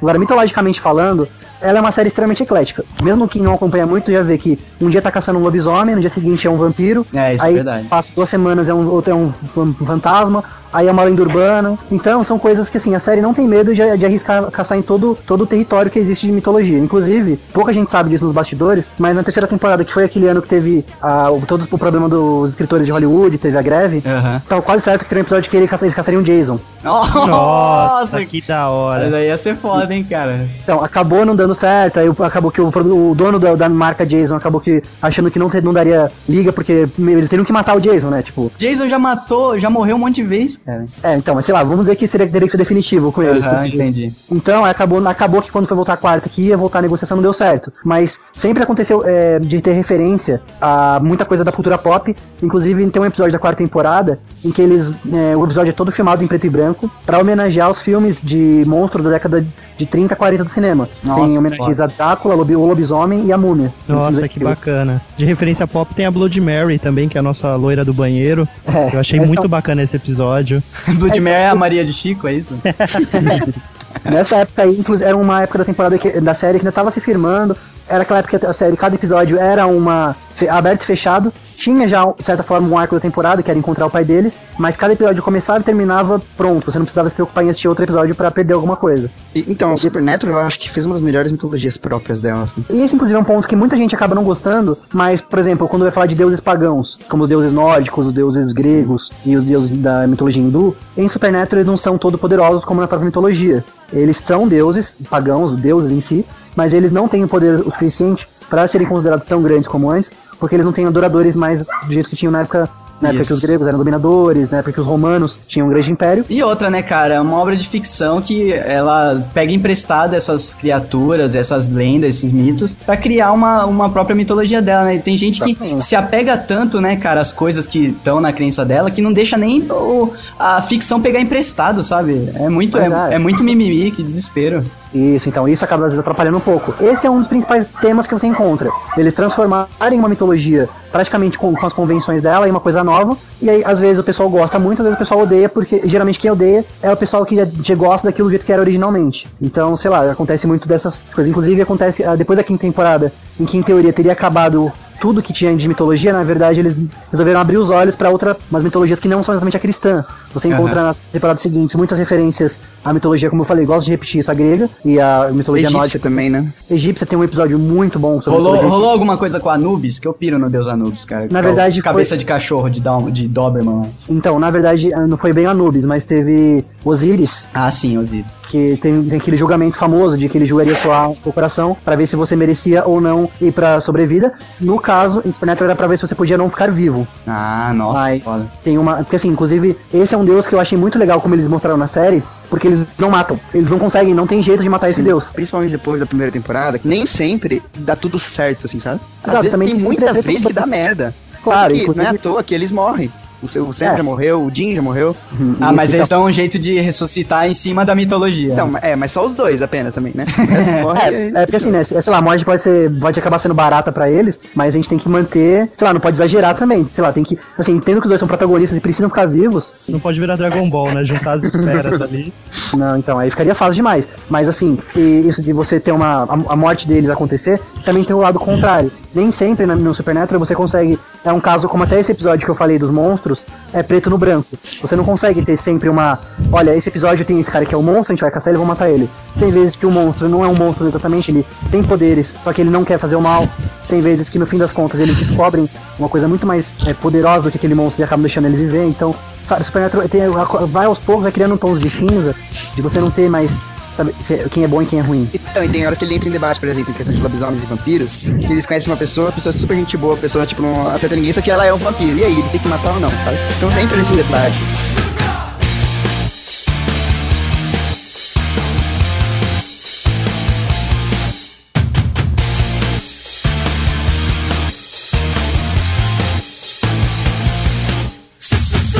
Eu queria saber um episódio aí que rolou algum, alguma treta, algum discurso nas redes sociais, algum problema com algum, com algum grupo aí religioso ou alguém que defendia demais algum item da mitologia mundial que foi usado no programa. Você teve algum tipo de, Olha, assim, comoção desse jeito? Vi, uma reclamação que eu vi, mas não foi também tão forte, não criou nada caso em cima mas foi em questão que uma, algum episódio que apareceu um padre e tinha alguma coisa que o, o padre não era 100% correto e eu vi gente reclamando muito. O eu padre era muito parecido com a realidade? eu só não lembro da reclamação da pessoa, da pessoa falando assim, não acredito que eles colocam padre, religião católica, isso é um absurdo. Ah, então, as, os outros mitos pode zoar à vontade, né? Por que parece não tem muito isso de pessoal brigar com a série, porque o pessoal, primeiro que, sei lá, hoje tem uma tolerância muito maior da ficção Você saber que quando tá usando um padre num trabalho de ficção, é um ator interpretando um personagem que não tá fazendo uma coisa 100% realista. Então não adianta você criticar, às vezes, um trabalho por uma coisa que o ator tá fazendo porque ele tá sendo pago pra aquilo. Uma coisa que foi que aconteceu, não é nem contra grupos religiosos nem nada, foi que ao final da quarta temporada terminou-se com eles dentro de uma igreja, abrindo um chão, significando que Lúcifer estava vindo. Abriu, né? Vindo do Chão. inferno, né? Vindo. E na estreia do 5.1 houve uma movimentação no Twitter do fandom e a hashtag que usaram foi Lucifer is coming, né? Nossa. Lucifer está chegando, né? que dá a dupla E eu foi o, aquele cantor de rap, como é o nome dele, Thiago, que eu não me lembro? Snoop O Kanye Dogg. West? Foi. Snoop, foi Snoop Dogg, não foi? Foi. Eu não lembro, agora eu tô em dúvida, mas acho que era o Kanye West, não foi, acho que não foi o Dog, não. Eu não sei, eu sei que foi um desses, um desses rappers aí muito famosinho que viu aquela hashtag e quis dar uma lição de moral. O fandom do Supernatural caiu de pau em cima dele, né? E continuou com a hashtag Lucifer's Coming. Então foi uma promoção gratuita, não sei, né, até que ponto foi, e foi muito bacana, porque passou o dia todo, foi a estreia dos- da, da quinta temporada, com essa hashtag no Twitter, Lucifer is Coming. E ninguém tava entendendo qual era o bate-boca entre o Misha e o, que é o Castiel, né, o Misha Collins, que é o Castiel que tem Twitter, com esse, com esse rapper aí. Foi muito engraçado, foi, foi, foi bacana. E ah, acabou virando uma divulgação gratuita, né? Uma divulgação. Virou aquela propaganda, fala mal, mas fala de mim, sabe? Então, não teve E eu não sei, assim, e, e, e Supernatural tem uma coisa que ele. O Clipe, que uma vez disse, que é o criador da série, como eu disse antes, ele, ele, ele sempre falou que a série é baseada em, em fatos judaicos, né? Judaicos cristãos. Não significa que vai seguir aqueles fatos na, na questão de anjos e demônios do mesmo jeito. Até porque o último episódio que nós tivemos, eu não sei se todo mundo já assistiu e se eu posso falar o que aconteceu, os últimos, né? é, foi re, reescrito, Editado, né? vamos dizer assim. Não, foi, foi visto, foi mostrado de uma forma nova Caim e Abel. Ah, Né? Que é um dos maiores. É um dos maiores, uma das maiores histórias bíblicas, né? E Caim coisa matou o seu irmão, teoricamente na Bíblia tá escrito por um ato de vingança, de inveja, porque Abel era o preferido de Deus. Porque Abel era o rei do camarote, daí o- Porque É, Abel era o e- Sam. Isso. E no Isso episódio que não foi mostrado, há dois episódios atrás, Caim contou uma outra história. A visão era outra. Pô, isso eu acho muito legal, cara. Eu acho muito legal pegar e, e dar outra visão pra um fato que todo mundo assim já conhece, sabe? Porque ia ficar chato você fazer um negócio totalmente igual àquela história que todo mundo já sabe. Começo, Caim meio- matou Abel? Matou, mas não foi porque ele. Aham, Inveja, é ele totalmente tinha diferente. inveja. É totalmente diferente o motivo que levou Caim a matar Abel. muito E legal. Assim, eh, inclusive esse mito de Caim Abel foi legal entrar na série porque ele é um mito explorado em muitas outras mídias. Você pega até em RPG, quem, sei lá, de algum de vocês que seja jogador de Vampiro a RPG. Máscara é baseado nisso. Então, é tudo Caim, o mito de Nod. Então, é muita história que você acaba, assim, de antes, no, no Supernatural, parece que tava esquecendo disso, você não sei lá. Porque assim, Supernatural sempre teve o paralelo entre os dois, entre Miguel e Lúcifer. Miguel seria o filho mais velho, obediente, e o- como é o Jim, e o Lúcifer o mais novo, que quer ter uma visão própria do mundo e que quer, não se importa com o que o pai pensa. E aí, assim, só que acabou que esqueceram que irmãos de verdade teve um exemplo bíblico muito antes, Caim e Abel. E aí, hoje você vê isso de maneira muito mais adaptada pro contexto da série, que faz muito sentido. Qual é o número desse episódio? Só pra eu assistir imediatamente. 9.11. Nossa, eu vou, vou ter que pular da terceira temporada pra nona. Não, não pula, não pula, porque você é vai que eu era aparecer um viciado em Vampiro episódio- Máscara, então Vai falou ter de um Caim episódio Abel. na quinta temporada do Cupido, né? Que ele cita essa linhagem que vem desde os tempos lá atrás e que vai fazer o maior sentido agora Ah. dessa história de Caim. Congregandum eos coram me. Hello, boys. O Pazuzu faz uma pontinha que dos, de- dos demônios, o Pazuzu é o meu, meu favorito, cara, por causa do filme do Exorcista, cara. Eu acho Olha, Pazuzu é meu Pazuzu, favorito, Pode ser que apareça ainda, viu? Mas assim, o que a gente tem de. Olha, demônios clássicos já apareceram. Azazel, que é um demônio. Ah, Azazel é foda, cara. A Lilith, né? Que é a mulher no braço. Eva. A primeira mulher, assim, satanismo, assim, que o pessoal que E a conhece Lilith bastante. deu um trabalho em Supernatural, né? Deu um grande trabalho. Vai, continue a lista de demônios que aparece. Então, esses são os mais, assim, você pega Belial, já foi citado na série, não apareceu ainda, Show. mas foi citado. Já falou do mito do dia do Halloween sobre o, o demônio Samhain, que em, em Supernatural é um demônio, mas a mitologia celta não é exatamente um demônio. Mas é popular também, então você já conheceria. Também a gente pega, assim, e aí indo pra anjos, a gente pega Lúcifer, assim, sem, sem precisar de apresentações. Aham. Outra, outra É, coisa que Gabriel Supernatural fez aparece. foi mostrar os anjos como os verdadeiros dicks, né? Os verdadeiros palhaços mesmo, que acham que estão no controle de tudo. Ah, é verdade, nariz em pé, né? Então, Uhum. é outro paradigma que a, que a série quebra, porque todo mundo que é anjo, você imagina um bichinho gordinho, pequenininho, com uma Fofinho, né? todo bonitinho. Inclusive, isso, isso já é quebrado no começo da série, na segunda temporada, que tem uma. Eles estão suspeitando que é um anjo que tá dando ordem para pessoas matarem criminosos. Eles vão falar com o padre e o padre meio que acaba sendo obrigado, que a, que a visão que, que a gente tem dos anjos é muito deturpada. Que fala de, de Miguel, que ele era, no invés de um guerreiro, ele era o líder das legiões de, do exército do céu, contra os demônios. Então, tipo, aquela coisa de anjinho bonitinho é uma coisa praticamente medieval, depois do medieval, na época renascentista, que a gente acabou adotando como É, certo, né? Deve ser, deve ser mais na pegada do Constantine, né, os anjos. Agora eu tenho duas perguntas pra Polly e pro Thiago, que são duas teorias, uma minha e uma que eu ouvi. Diga. A A primeira a é. gente pula, vai.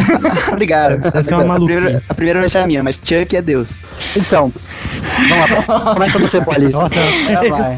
Não, não, não é isso não. Essa é uma grande discussão no fandom, tá? Eu sempre, eu particularmente, eu Polly, penso que, é, como eu disse, né? Eu, eu tenho os livros dos bastidores da série, eu leio como eles foi a preparação de todo o episódio, de todos os episódios, a questão da fotografia, da edição, da maquiagem. É uma coisa minha, eu gosto, né? E aí o que que acontece? Eu sempre falo que Chuck é Creepy, é o alter ego dele, né? Peraí, mas quem É, é Chuck? Chuck. O profeta. Ele é um profeta que ele É Ah, é que escreve o próprio Isso. série, né? É. Então, aqui ele, ele escreve Eu tudo que ele assisti escreve esse episódio. acontece. Só que assim, Então, o que ele que eu acho? série, ele tá sentado, ele estala os dedos e eles aparecem. Toda vez que se faz essa pergunta pra qualquer showrunner, pra qualquer produtor da série, pro próprio Kripke, ele responde com o, com essa célebre frase. É o que é. E acabou. Eles não respondem se é Deus ou não. Eu acho, na minha concepção, que aquilo ali é uma metáfora do que o Kripke quis fazer durante cinco anos em Supernatural e ele fez. E ele seria Então. o Deus da série. O criador da série, o Deus da série. Ele que manda na porra toda. Ele é que manda Então, na a porra minha- toda. A minha teoria é um pouco menos voltada pra parte externa da série, mas tem menos produção, e acaba sendo. é, eu entro um pouco em mitologia e um pouco no que a série dá a entender. Assim, pra quem já leu a Bíblia algumas vezes, como eu já li, os profetas famosos como Elias, principalmente Elias, pra esse exemplo, eles não são mostrados morrendo. Acontece com Elias, é ele é levado pro céu em uma carruagem de fogo. Alienígenas. Alienígenas. É, praticamente Que nada, o, bu- o bujão de gás estourou, ele saiu voando. Então, e aí com isso, então, ele tem assim, ele tem o profeta na Bíblia, pelo menos numa passagem bem famosa que é essa, eles são levados ao céu em vida, então eles não, não exatamente morreriam. Então aquilo do que aconteceu com o Chuck, na minha concepção, não é que ele simplesmente ou morreu ou ele era Deus. Ele apenas cumpriu o dever dele de profeta, escreveu o que ele tinha que escrever, que era a história deles, até impediu o apocalipse, e, e acabou, acabou a utilidade dele ele sumiu. Foi levado para o lugar específico dos profetas no céu. Acendeu. Então, pra explicar pro Doug, pra quem não viu, É, não, vocês estão falando o Chuck, eu tô vendo boneco aqui, cara. então, o Chuck, ele é um cara que aparece, que ele escreve, por exemplo, a história dos irmãos Sam e O Dean. Evangelho dos Isso. O Winchester. Evangelho do Sam e Dean, praticamente. E tudo, a, a forma que ele sai da série é a seguinte: ele dá uma risada, tem uma hora que ele tá sentado, ele dá uma risadinha pra câmera, estala os dedos e some. Nossa, ele é tipo um Isso. Deus Ex Machina, assim. Então, Ele é tipo o mestre dos magos. E, e- e na, e na série, na mitologia da série, é, tanto os anjos quanto os demônios, ninguém sabe onde está Deus. Deus simplesmente ele desapareceu, assim. Ah, ele. ele Mas tá- se o tá pessoal férias. conversasse, eles iam juntar Não, as tem histórias É, e descobrir que ele riu e desapareceu pra todo mundo. E aí iam achar o cara, pô. Ninguém conversa Mas, nessa série. Em Supernatural tem uma pessoa que sabe, na verdade um anjo que sabe onde está Deus, que chama Jo- Joshua ou Josué, dependendo da tradução. Aham. Ele tem um episódio que eles acabam indo parar no céu, o Sam Jim, e conversam com esse anjo. E ele fala de Deus, ele, Deus conversa com ele, né? E pede pra eles se afastarem, né? Isso, fala que ele fala assim, eu não vou fazer nada, vocês que se virem, basicamente. É, então, isso que eu tô falando, cara. Deus tá de férias, Ah, velho. Deus do universo ele largou de mão. Ele falou: ah, Chega essa dessa porra porra. tá- Vocês chegaram a assistir um filme brasileiro que o Antônio Fagundes era Deus e ele Ah, foi é. tirar férias no Amazonas? Deus é lá. brasileiro, né? meu? Deus é brasileiro. Então, a minha segunda agora é que é o seguinte, na quinta temporada, tem a hora que o Sam tá pra aceitar. O Sam e o Dean, eles estão aquele negócio, se aceita o receptáculo ou não, certo? Sim. E tem uma visão que eles têm, que tá com. É, se eu não me engano, é o Dean conversando com o Lucifer no corpo do Sam. E o, o Sam, ele olha pro Dean e fala assim: ó, se você não aceitar, como ele não aceitou, eu te vejo em cinco anos. O que vai ser na décima temporada. Eu já vi muita gente fomentando isso e falando que o Lucifer volta na décima temporada. Então, exatamente assim, como foi a visão. Isso que acontece é um anjo que era um dos anjos altos no céu, chamado Zacarias. Ele queria mostrar pro Jim as consequências dele não aceitar seu espetáculo de Miguel. Sim. Então, em teoria, inclusive, inclusive até um contexto que nem sempre é tão certeza de que ele leva o Jim, Jim pro futuro, para cinco anos do futuro 2014. Uhum. E quando ele chega nesse futuro, o mundo tá devastado, porque foi espalhado o vírus Kuratuan, que é um vírus que transforma as pessoas em uma espécie de zumbi consciente. Então tá todo mundo que tá são, tá preso em lugares isolados para se proteger. E as cidades são um caos. E o Sam foi possuído por Lúcifer, porque eles não estavam juntos e ele acabou desistindo e disse sim. Aí, beleza, o Jim passa três dias nessa realidade. E no final da- do- dos três dias, ele encontra o Sam como Lúcifer. E aí, Lúcifer fala pra ele que assim, se ele fizer as mesmas escolhas que ele tá fazendo, não importa o que ele diga, quando chegar, e cinco anos depois, eles estariam ali. Só que o que acontece, assim, eu entendo que o pessoal acha que vai acontecer, mas isso seria na lógica de que o Sam e o Jim ficariam separados, o, o Jim não, não diria sim porque ele é orgulhoso, e o Sam acabaria dizendo sim porque ele é corruptível. Isso é o que a série dá a entender. Foi o que eu ouvi justamente falar de novo quando o Sam e o Dean na nona temporada agora eles separaram, sabe? É, como o Thiago disse, né? É, aquela realidade mostrada em The End, que é o episódio que o Thiago tá falando, que fazendo um adendo, é o- tá entre os meus 10 favoritos da série, é uma realidade que Zack, o, o anjo, que, que a missão dele era fazer com que Dean dissesse sim pra Miguel, a missão dele era essa. Então ele criou todos os tipos de situações possíveis pra que o Dean visse que se ele não falasse o sim, aquilo ia acontecer, né? Inclusive ele pegou o ponto fraco dele em The End, que é o Sam, o ponto fraco do Dean é o Sam, colocou o Sam como Lucifer, co- como diz a, a Vicky, vestido de Zé Pilintra, todo branco, e falando que se ele não aceitasse, o mundo ia terminar daquele jeito, do jeito que tava, né? E ele acaba torcendo o pescoço do Dean, o Dean morre, Lucifer triunfa. Só que quando ele volta pra realidade, o Dean olha bem pra cara do Zack e diz, nah, não vou dizer sim, né? E o que que acontece? Durante toda a temporada, bateu-se nessa tecla, que ele não ia dizer sim, ele não tinha por que dizer sim, e ele não ia dizer. No final das contas, Sam acabou dizendo sim, mas ele conseguiu controlar Lucifer. Na minha opinião, o que, que aconteceu? Tudo aquilo que estava escrito para acontecer morreu ali. No momento que o Sam quebrou, vamos dizer assim, a conexão dele com Lucifer. Caraca, e quando a gente tava falando lá de, de, esse monte de inserção de cultura pop na série, a gente não sabia que podia ser tão profundo assim ao mesmo tempo. É, né? Dessa teoria que você levantou de na décima temporada, Lúcifer voltar. Eu vou te ser sincera que eu não acho impossível de Lúcifer voltar. É até provável sim, em virtude desse episódio que eu te falei sobre Caim e toda, e toda a história que foi criada em torno de Caim, né? Então pode ser que Lúcifer tenha uma relevância sim, mas eu não acredito que seja no mesmo nível de que foi Não, não, eu mostrado também ali acho em que não The vai ser no mesmo nível, mas eu acho que aquele negócio de, de ver de 5 anos é uma grande brecha pra eles poderem aproveitar isso na décima. Não, poderia, sem dúvida, poderia aproveitar. Eu não sei como é que eles vão fazer isso. Agora que tem um, um- como é que eu vou dizer? Como é que tem um plot, que tem um, um caminhozinho aberto depois desse episódio do Caim? Tem. Porque Claro. tudo que aconteceu no episódio, né, o que aconteceu, o que nós ficamos sabendo, querendo ou não, liga a Lucifer, né? Então, Então a não dá pra desmembrar. Eu só não sei se vai ser no mesmo nível. Então, uma coisa perigosa de você de a gente pensar em trazer de volta Lucifer é que assim, hoje Supernatural ele tem praticamente quatro grandes vilões ao mesmo tempo numa temporada. Então, você trazer mais um que era praticamente o maior de todos, primeiro ia eclipsar os outros, ia estragar. É, mas O- geralmente é o que acontece, né? Você acaba descobrindo que eram tudo pau mandado do, do grandão isso, o cara, fodão o que. cara, isso, o cara por trás do cara. Isso, que chegou depois, tá ligado? Isso acontece direto em filmes, inclusive. Eu vou dizer uma frase do episódio, desse que eu tô falando de Caim, que me marcou muito, que eu achei uma frase emblemática, né? Caim olha pro Dean e fala: Eu matei o meu irmão, você salvou o seu. Olha aí que. né?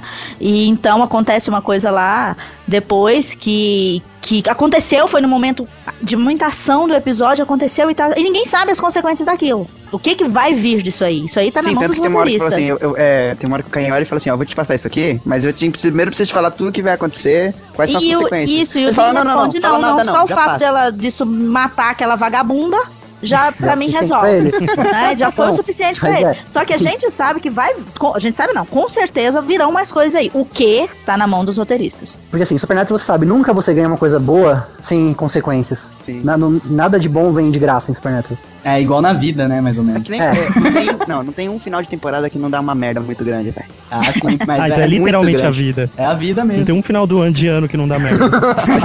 acho, que, é, acho que a única temporada que acabou sem uns dois morto ou uma situação muito de perigo de morte foi a segunda. Porque a segunda temporada, ela acabou um arco, pelo menos um mini arco da série, que você tava achando, você queria que acabasse logo, que era a morte do demônio de olhos amarelos. Verdade, verdade. Então ali foi o único arco que você vê que acaba bonito a temporada, porque é uma coisa que os dois anos foi preparada pra aquele momento. Ah, Inclusive poderia ter acabado a série ali sem problema algum também. Se se acabasse de que resolverem cancelar, acabaria linda a série ali. É, acho que a segunda temporada é um ponto que termina um plot, a quinta temporada é um ponto que termina outro, assim. Congregandum, eos, coram, me. Hello, boys. Eles chegam a fazer alguma menção a algum vampiro famoso, como Drácula. Ou tem um episódio na quinta temporada que é voltado pra Drácula. Ah, muito bom, cara. E é bom? Eles respeitam, respeitam o vampiro ou deve não, não diria que é voltado. É. É assim, na verdade, o negócio de Drácula mesmo, quando aparece uma referência esse exata a Drácula, é nesse que eu falei mais cedo, que é do Monster Movie, que é Do filmes preto de monstro. Isso. Ah, sim. Porque, é, na verdade, não, é, não, é, não são os monstros, de verdade. Mas ele É não um- acaba sendo um vilão principal, assim. Não, um porque não é Drácula. Essa, essa, então, a- a- o que eu digo, o Supernatural gosta de subverter as coisas. Sim. É que você fica o episódio inteiro achando que é Drácula. Aham. Aí você fica, puta cara, Drácula no meio de, da Pensilvânia, o que, que tem a ver? é, né, bem. Mas aí depois, você de, vai ver, né? depois de um tempo, quando você vê o caso, você já tá tentando desvendar, porque você já viu tantas criaturas, você já pode. Você acredita que você já sabe o que, que é aquilo também. Fica, não, porque assim, aparece um vampiro, aí depois aparece um lobisomem. Fiquei, cara, que porra é essa? Aí quando você vai entender, na verdade não é nenhum, nenhuma coisa nem outra. É um transmorfo, que é uma criatura que pode assumir outras formas. Entendi. Que ele, ele era órfão, ele viveu a vida inteira num cinema. E depois, Ele ficou assistindo o filme. Aliás, o, fio- o episódio ele é todo em preto e branco. pra ter essa, essa sen- sensação de que é um filme antigo. E quando você descobre que na verdade não é o Drácula, não é, é de certa forma decepcionante, porque você fica, puxa, como assim? Mas de outra forma é interessante, porque você. que parecia muito clichê o episódio até, até você entender a verdade. Congregandum eos coram me. Hello, boys. Tem um personagem dessa série que vocês estão esquecendo, que ele não é de carne e osso, cara, mas eu sei que ele é famoso, que é o carro dos caras. Sim. Metal Ah, Car. esse aí, esse, esse Então, é, personagem. assim, em questão de objetos, é só você olhar. Tem, tem várias coisas que é própria da série que já ganhou uma mitologia própria. Tipo a Colt, o sal grosso, o Impala, a faca de, de- da Ruby, a espada angelical. São coisas assim que é lá dentro que só tem lá, sabe? Não, eu conheço, eu conheço a Colt, que é a arma famosa e tal. E, e o carro dizem que, tipo, é quando eles pegam a estrada com aquele carro, é. O carro é, um explode. terceiro, é o terceiro personagem fixo da É, série. Isso. Ele é o terceiro Ele- personagem. Que, aliás, eu não perdoo o Sarah Gamble nunca por ter deixado uma demo de quinta dirigir aquele carro. Mas nem aqui. Nem na E é, e, é, e é por isso, esse é um, inclusive o fato do carro ter ficado sumindo a sétima temporada inteira é um dos motivos do pessoal odiar demais a, a sétima temporada. Porque o Porque, Metallic assim, Car ficou escondido, ele não apareceu.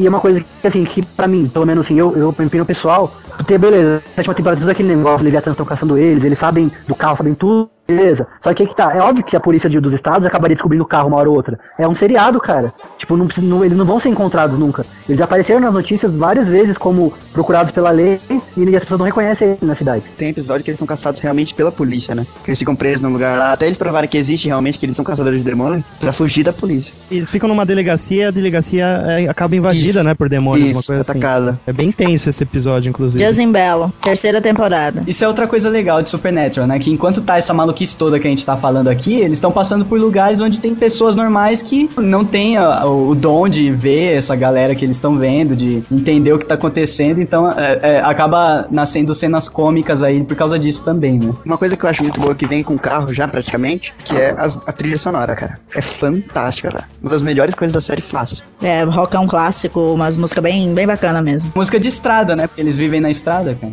Ele põe a música no carro, aí sim ela começa a tocar. Aí sim ela vira BG, né? Do, da- É. Legal, legal. E uma, uma parte engraçada da quarta temporada, que quando o Sam ficou um tempo com, com o carro, porque na série o carro é do Dean. Ele chama o, o, o Impala de Baby, né? E ele tem uma verdadeira paixão, uma adoração por esse carro. É como se fosse algo que pertence a um membro dele. Ele ama esse carro. E o Dean ficou um tempo fora e o Sam ficou com o carro, né? O Dean ficou no inferno e o Sam ficou tomando conta do carro. Quando o Dean entra no carro, tem o quê? Um iPod ligado no carro e tocando uma música brega pra caramba.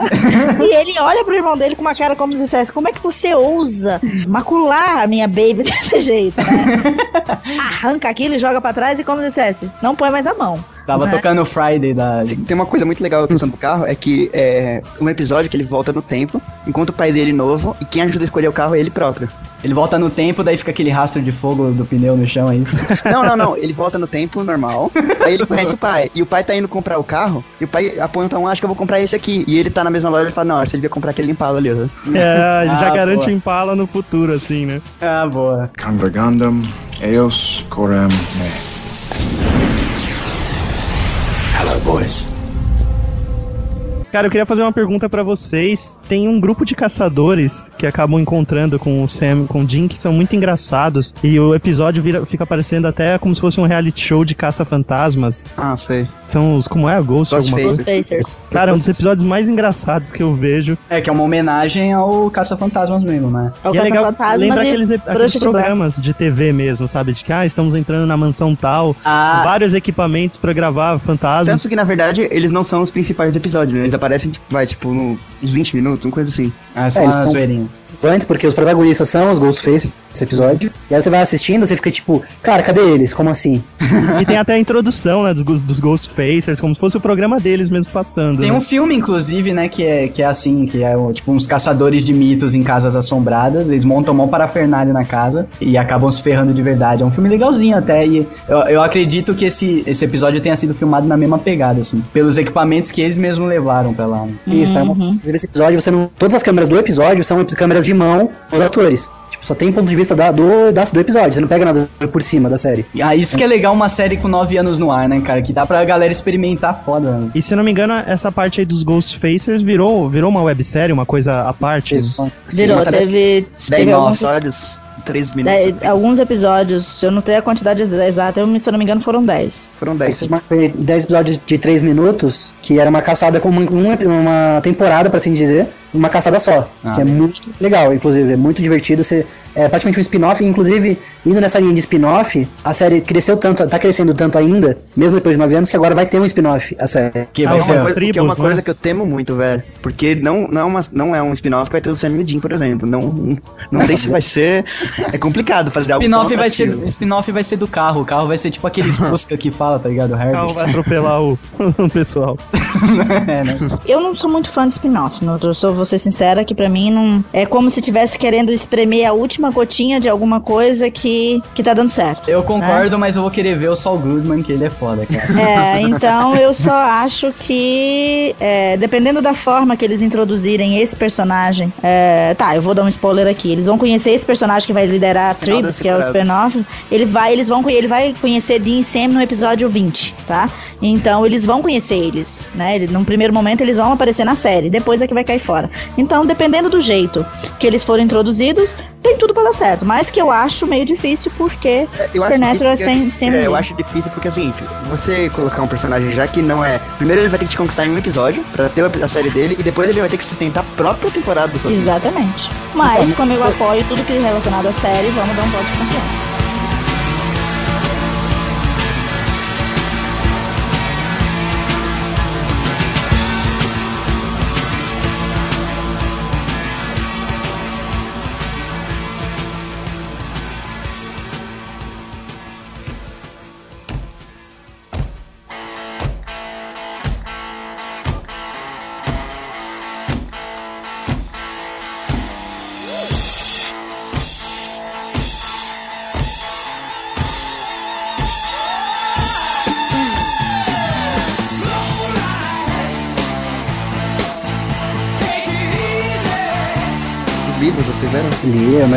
Então. Eu tenho o Diário de John Winchester e é sensacional. Pra quem acha que não, não sabe, eles têm, o Sam e Jim, eles têm na série um diário, que é do pai deles. Ele relatando todas as caçadas que ele fez, como enfrentar cada coisa, várias coisas. Ele marcou tudo. E isso foi feito e publicado, que é o Diário de John Winchester. E eu tenho aqui, é muito, muito bom. Legal, legal. Pra quem é fã, porra, um, um ótimo presente. Eu tenho esse diário de John, John Chester, eu tenho. Eu tenho os quadrinhos, né, do Supernatural.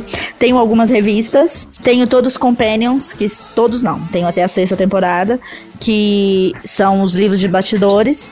E tem o último que lançou, que é o Essential Super, of Supernatural, que eu ganhei da minha amiga Vicky, que ela trouxe direto de Vancouver pra mim, muito obrigada. E ele é um livrão, um livrão que todo Hunter devia ter, bacana. E tem um, tem um outro livro também, que é só sobre os monstros e criaturas e tudo que eles já enfrentaram. Uhum, isso. Ah, é, tipo o livro dos monstros. Isso é legal porque serve, serve de guia, né, cara? Porque é, é tanta coisa que eles inserem que você fica perdido. Então, uma parte que é bem legal, por exemplo, no Diário de John Winchester, é você ver, por exemplo, que ele é feito, aí tem umas partes que é arriscada, tem parte que ele tá. Ele tá exatamente como que é o, o ritual do exorcismo. Tá escrito lá em latim mesmo. Tem várias coisas assim, bem interessantes. esse que ele tá falando, diário do, do John, que fica sempre com, com os meninos, ou tá com o Dean, ou tá com o Sam, é, ele foi usado até no, em dois episódios atrás, que é o mesmo episódio do Caim, né? Pra poder eles localizarem alguma coisa lá que eles estavam atrás na caçada. Então é, um- é uma coisa que eles ainda usam bastante, porque ali estão todas as anotações do pai. Durante o período de que o John ficou caçando, naquele tempo todo, com o período que ele foi vivo, tem tudo tá ali anotado. É uma referência pra eles, vamos dizer assim, é o livro referência deles. Inclusive é uma coisa que a gente acabou pulando, né? Eles são irmãos, filhos de um caçador do- da- das antigas, é isso? Que é filho de um caçador também, que é um o avô deles é um filho da puta, mas ele é um caçador também. Até chegar no Abraham Lincoln, né? É, é, é interessante você falar sobre. Se você for começar a falar sobre a linhagem dos Winchesters, Pilot nos mostra um episódio em que começa com eles uma, vivendo uma casinha feliz e de repente a casa pega fogo. John põe o Sam nos braços do Dean e diz: manda ele correr e salvar o irmão e a mãe é queimada no teto. Né? Nossa, E é uma cena forte, é uma cena pensa. chocante, bem intensa. E o Dean sai correndo com aquele bebê no colo. E aí marca o tom do relacionamento deles. A proteção do irmão mais velho sempre em cima do irmão mais novo. E o pai, depois que viu o John, né?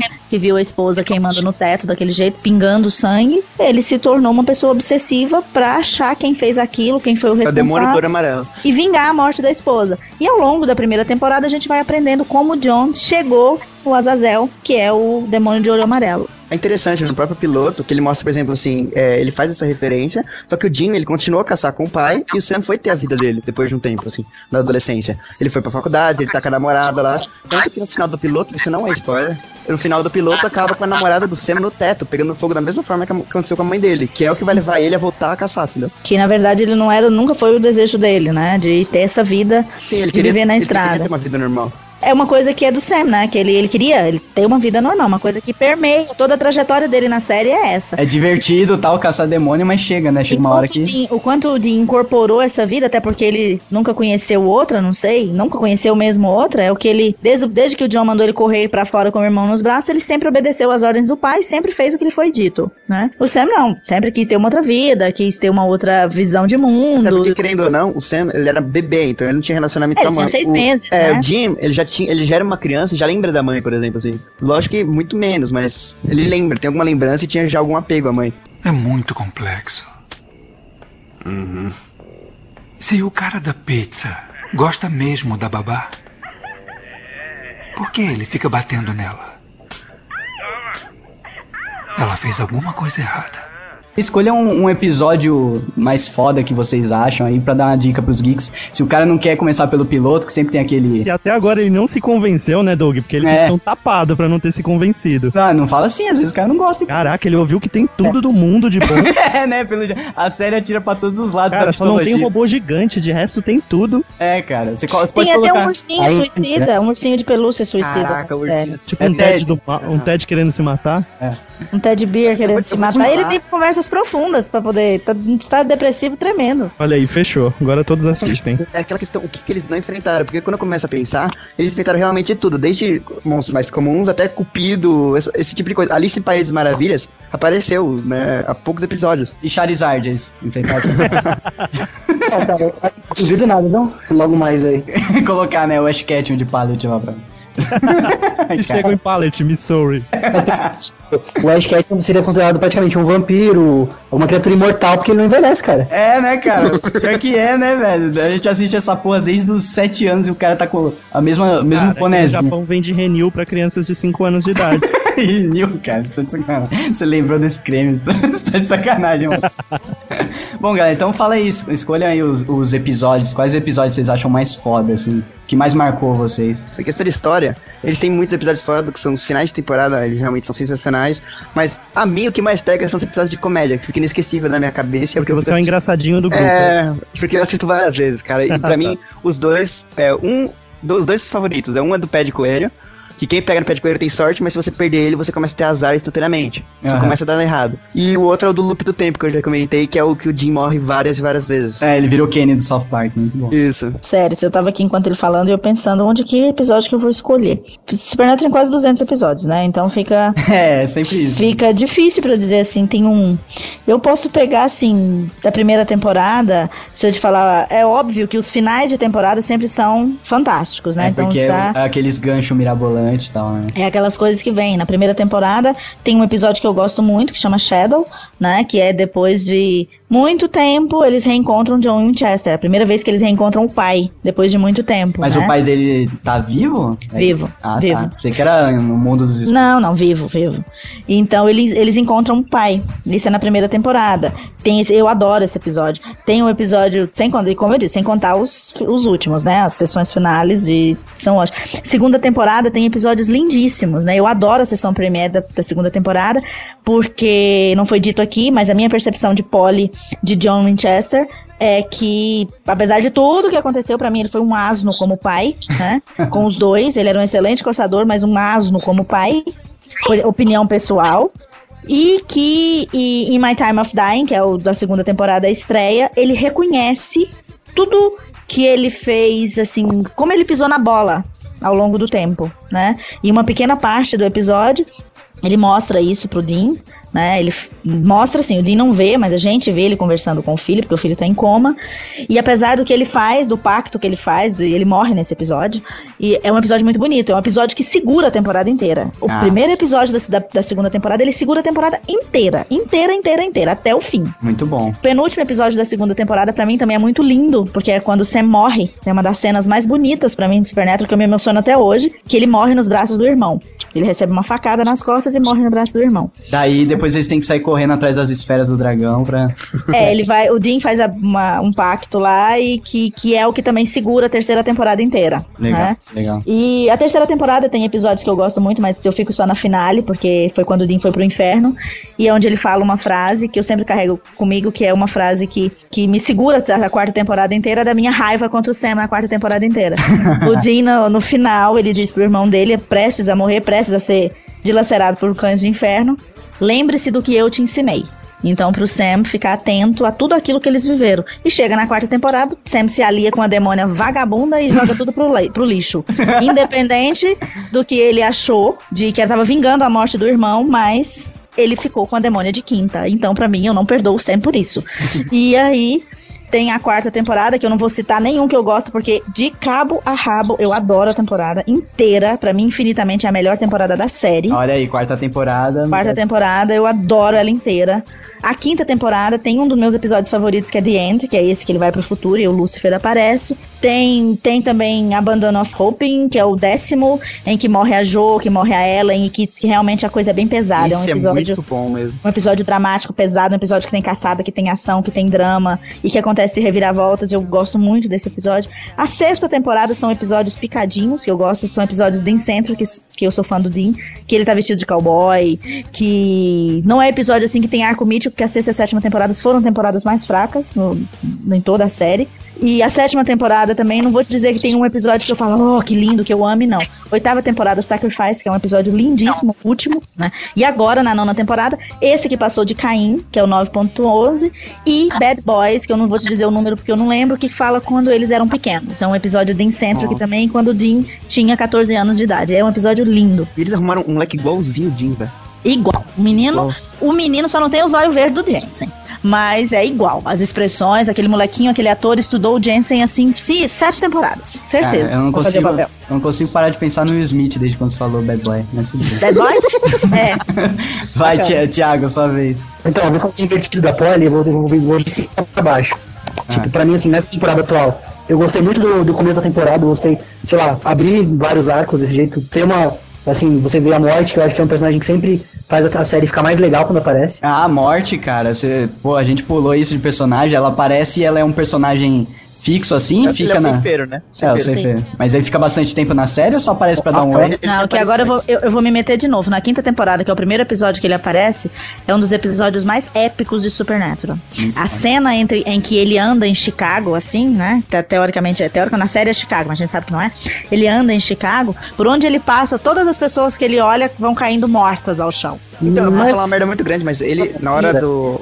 É, eles, ele é um dos quatro cavaleiros do apocalipse, né? Que eles têm que enfrentar, não é? Então, e além disso, na verdade, porque assim, Supernatural, é isso que eu falei, de novo voltando aqui lá para aquele termo no começo, de mudar a história da mitologia, ele, apesar de ser um cavaleiro do apocalipse, ele é muito mais do que um cavaleiro do apocalipse. Ele é uma entidade cósmica, assim, tanto que, inclusive, quando ele aparece, é levantado a questão, quem é mais velho, ele ou Deus? E nem ele nem Deus lembram mais. Nossa, cara. Eles fazem E o, parte do come- e o Dean comendo pizza com a morte. Toda vez que eles se encontram, eles fazem um lanchinho. Justo. Muito bom. Sempre que a morte aparece, é um episódio que você vai se divertir, vai valer a pena. Isso pra mim é, é enredo garantido. Gosto também das comédias, as comédias sempre são, sabe, mantém o enredo light, você respira entre um episódio e outro. Aí assim, pra região da sétima temporada da, da oitava, na oitava temporada eu gostei demais do episódio Clip Show, que é esse episódio que eu falei que teve o palavrão que até traduziram em português. Porque é aquela coisa, uma coisa que anteriormente ninguém imaginava que teria. Tipo, por quê? Eles estavam as pessoas e pronto. Não, calma aí. O Crowley, que é o responsável pela, por tudo que tá acontecendo de ruim basicamente hoje, ele não, que, por que eu não vou deixar é, eles ficarem fazendo as coisas? Ele sabe que eles são uma ameaça. E ele trata, lida com eles da maneira que ele mais certo que ele imagina. E até hoje ele tá vivo. Vai fazer cinco anos que ele tá na série. E ele sempre consegue escapar. Então, pra mim, toda vez que o Crowley também aparece, é sucesso garantido por episódio. Mas, chegando assim, pra mim, o, o cerne da, da, pra mim da série é o no final da primeira temporada, que é onde eu vi o que cada irmão tá disposto a fazer pelo outro. É a primeira vez que, ele, que o Jim, eles matam alguém possuído. Então, o Jim sente as implicações de matar um humano. É pesado. É a primeira vez que eles matam o que é quando eles matam usando o coach. Você sente que o Jim tá mal, ele se sente afetado. É basicamente como se ele fosse um ser humano mesmo. Então, é um episódio que é duro. E mostrar o John sendo possuído, mostrar toda essa coisa da família, os três juntos, tentando resistir, é muito, pra mim, é muito forte. É uma coisa que realmente me conquistou. E que eu tenho certeza que quando a pessoa chega nesse episódio, não tem chance dela parar de assistir a série. Você perde qualquer chance de não gostar mais. Devil's Trap, realmente é um episódio lindíssimo. Lindíssimo. É muito complexo. Se o cara da pizza gosta mesmo da babá, por que ele fica batendo nela? Ela fez alguma coisa errada. Os personagens, né, coadjuvantes, são sensacionais, Supernatural, assim. Eles às vezes aparecem em dois episódios, ele vai aparecer daqui a duas, três temporadas e você já lembra e tem já um carinho, uma admiração por ele. Independente do personagem. do- Por exemplo, o Crowley, que seria um personagem que pra gente não gostar, na verdade. Né? Que ele é o rei do inferno, ele é um demônio e tal. Mas é um dos meus personagens favoritos, um dos melhores atores pra mim na série. E o personagem dele é realmente sensacional. E o, e o maroto que só assistia no SBT, qual que é o seu episódio favorito? Qual Putz, que cara. o Silvio Santos falou que era foda e você gostou. Ele indicou, as filhas dele assistiram, né? E falaram que era muito bom, né? Putz, agora eu reassisti o Devil's Trap, realmente é muito foda. Mas ainda acho que a lente de contato lá do demônio do, olho- do olho amarelo é zoada. A Zuzu do olho amarelo. É, é gema de ovo pingada no olho. Mas, putz, cara, acho que eu colocaria mesmo toda aquela parte que aparecia a Lilith. Porque eu lembro que na época que eu assistia, eu ficava muito irritado. E eu achava que realmente era o fim de tudo. E pela ligação com o Vampiro à Máscara também, que tem citação antiga da Lilith e tal. Ah, tá. E você, como ex- ex-narrador de Vampiro à Máscara, ficava todo alegrinho, né? Choroso. Choroso por estarem citando. E agora que eu fiquei sabendo de Caim e Abel, eu vou assistir freneticamente até chegar na nona temporada. Ah, Parou em que temporada, o Maroto? Acho que eu parei na quarta. Me diz o episódio que eu te falo. Qual é a temporada que você parou? Nossa senhora, Eu, cara. eu não vou lembrar, porque eu realmente parei no SBT e agora eu tô retomando no Netflix. Nossa. Ó, ok. Pra gravar com vocês, eu assisti a primeira temporada, dando alguns pulinhos ali, mas assisti. Ah, Uhum. bom, cara. A, Wiki- Ok. a Wikipedia erra, mas a Poliana não, cara. Qualquer, qualquer Não, também. Se você acordar desesperado durante a noite, com uma dúvida na cabeça sobre Supernatural, ligue. liga Poliana. pra... O número dela vai estar no post, é nada. WhatsApp, né? Eles vão ligar me xingando. Eles vão ligar me xingando. Eu andei fazendo uma análise Hunter no do último episódio não gostaram muito, não. Então Ah. deixa assim, tá bom. Foi, foi É porque eu desci o pau no Sam e, aí eles não gostaram muito, não. Ah, mas então tá deixa certo, quieto. É muito complexo. Se o cara da pizza gosta mesmo da babá, por que ele fica batendo nela? Ela fez alguma coisa errada. Quando a série alcança o Syndicate, o que é o Syndicate? O número de episódios suficiente pra eles venderem conteúdo fechado para ex- exibição de várias TVs a cabo no mundo pra ficar é, exibindo e repetindo. Que é, se não me engano, 84 episódios, alguma coisa assim. Quando eles conseguem, conseguem isso, 84 episódios, eles alcançam essa marca, eles ganham o Syndication e eles conseguem vender a série para o mundo todo. Ah. Pra exibição e reexibição na, na TV fechada. Aí o Silvio Santos pira, né, cara? Sim. Por isso que às vezes, por exemplo, O fala Silvio assim, ah, tá S- fila, né? por isso que você fala assim, o SBT não passou tudo. É porque ele comprou o Syndication, só que ele comprou só a primeira parte, saca? Ele vai continuar comprando, ele não continuou comprando por Aí temporada. fica em loop, cara. A mãe do Maroto não lembra o que ela assistiu mesmo. É verdade, ela assi- a minha mãe assiste Supernatural como se fosse Chaves. Você assiste, tipo, qualquer episódio, ri, chora, ela faz isso. E agora, é, agora é uma, é uma protesto, mas é uma observação que eu faço a respeito da Warner Brasil. A Warner tem os direitos autorais de transmitir Supernatural aqui no Brasil. TV a cabo fechada. Cara, é, não passa reprise. Não passa. Hoje é a Caramba. estreia, hoje, dia 3 de fevereiro. Tá Tô aqui passando agora. falando, tô aqui Agora. falando com vocês e tô de olho na tela assistindo o Jim com a cara cheia de sangue, né? Tá passando, reestreou a a nona temporada na Warner Brasil.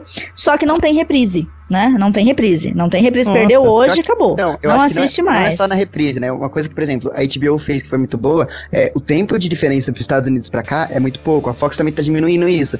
Por exemplo, agora ela tá falando que tá passando a estreia da nona temporada. A gente tá no episódio 12 ou 13 já.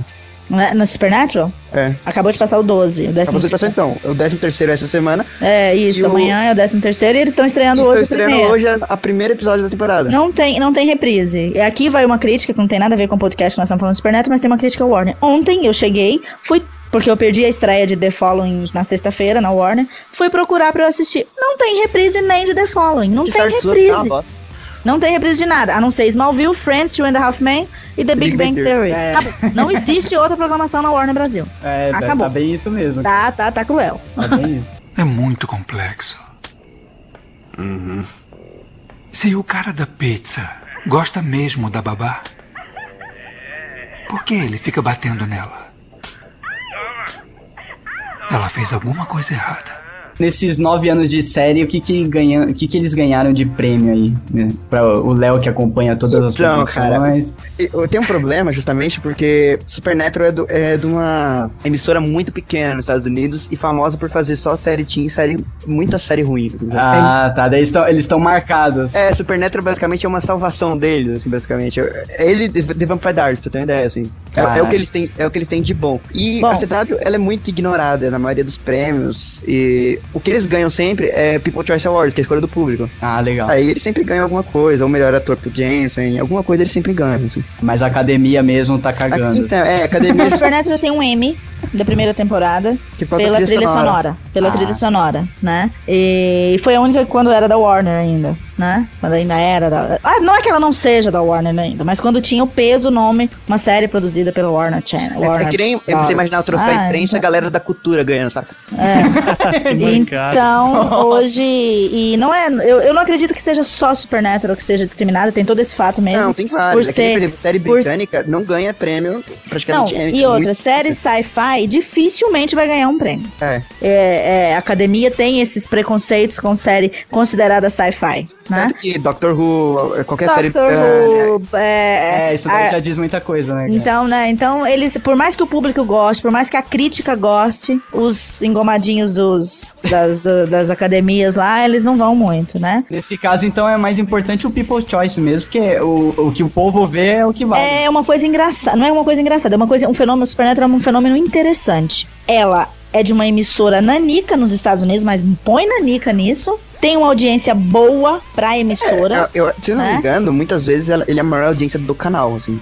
Exatamente, é uma, sé- é, uma, é uma audiência boa pra emissora, mas ela, o que ganha de público em Supernatural é a internet, os reprises, né? Os, os, os- que lá eles gravam, né? Eles têm como medir isso, eles gravam o episódio e assistem depois, e, a- e as, as redes têm uma maneira de medir isso.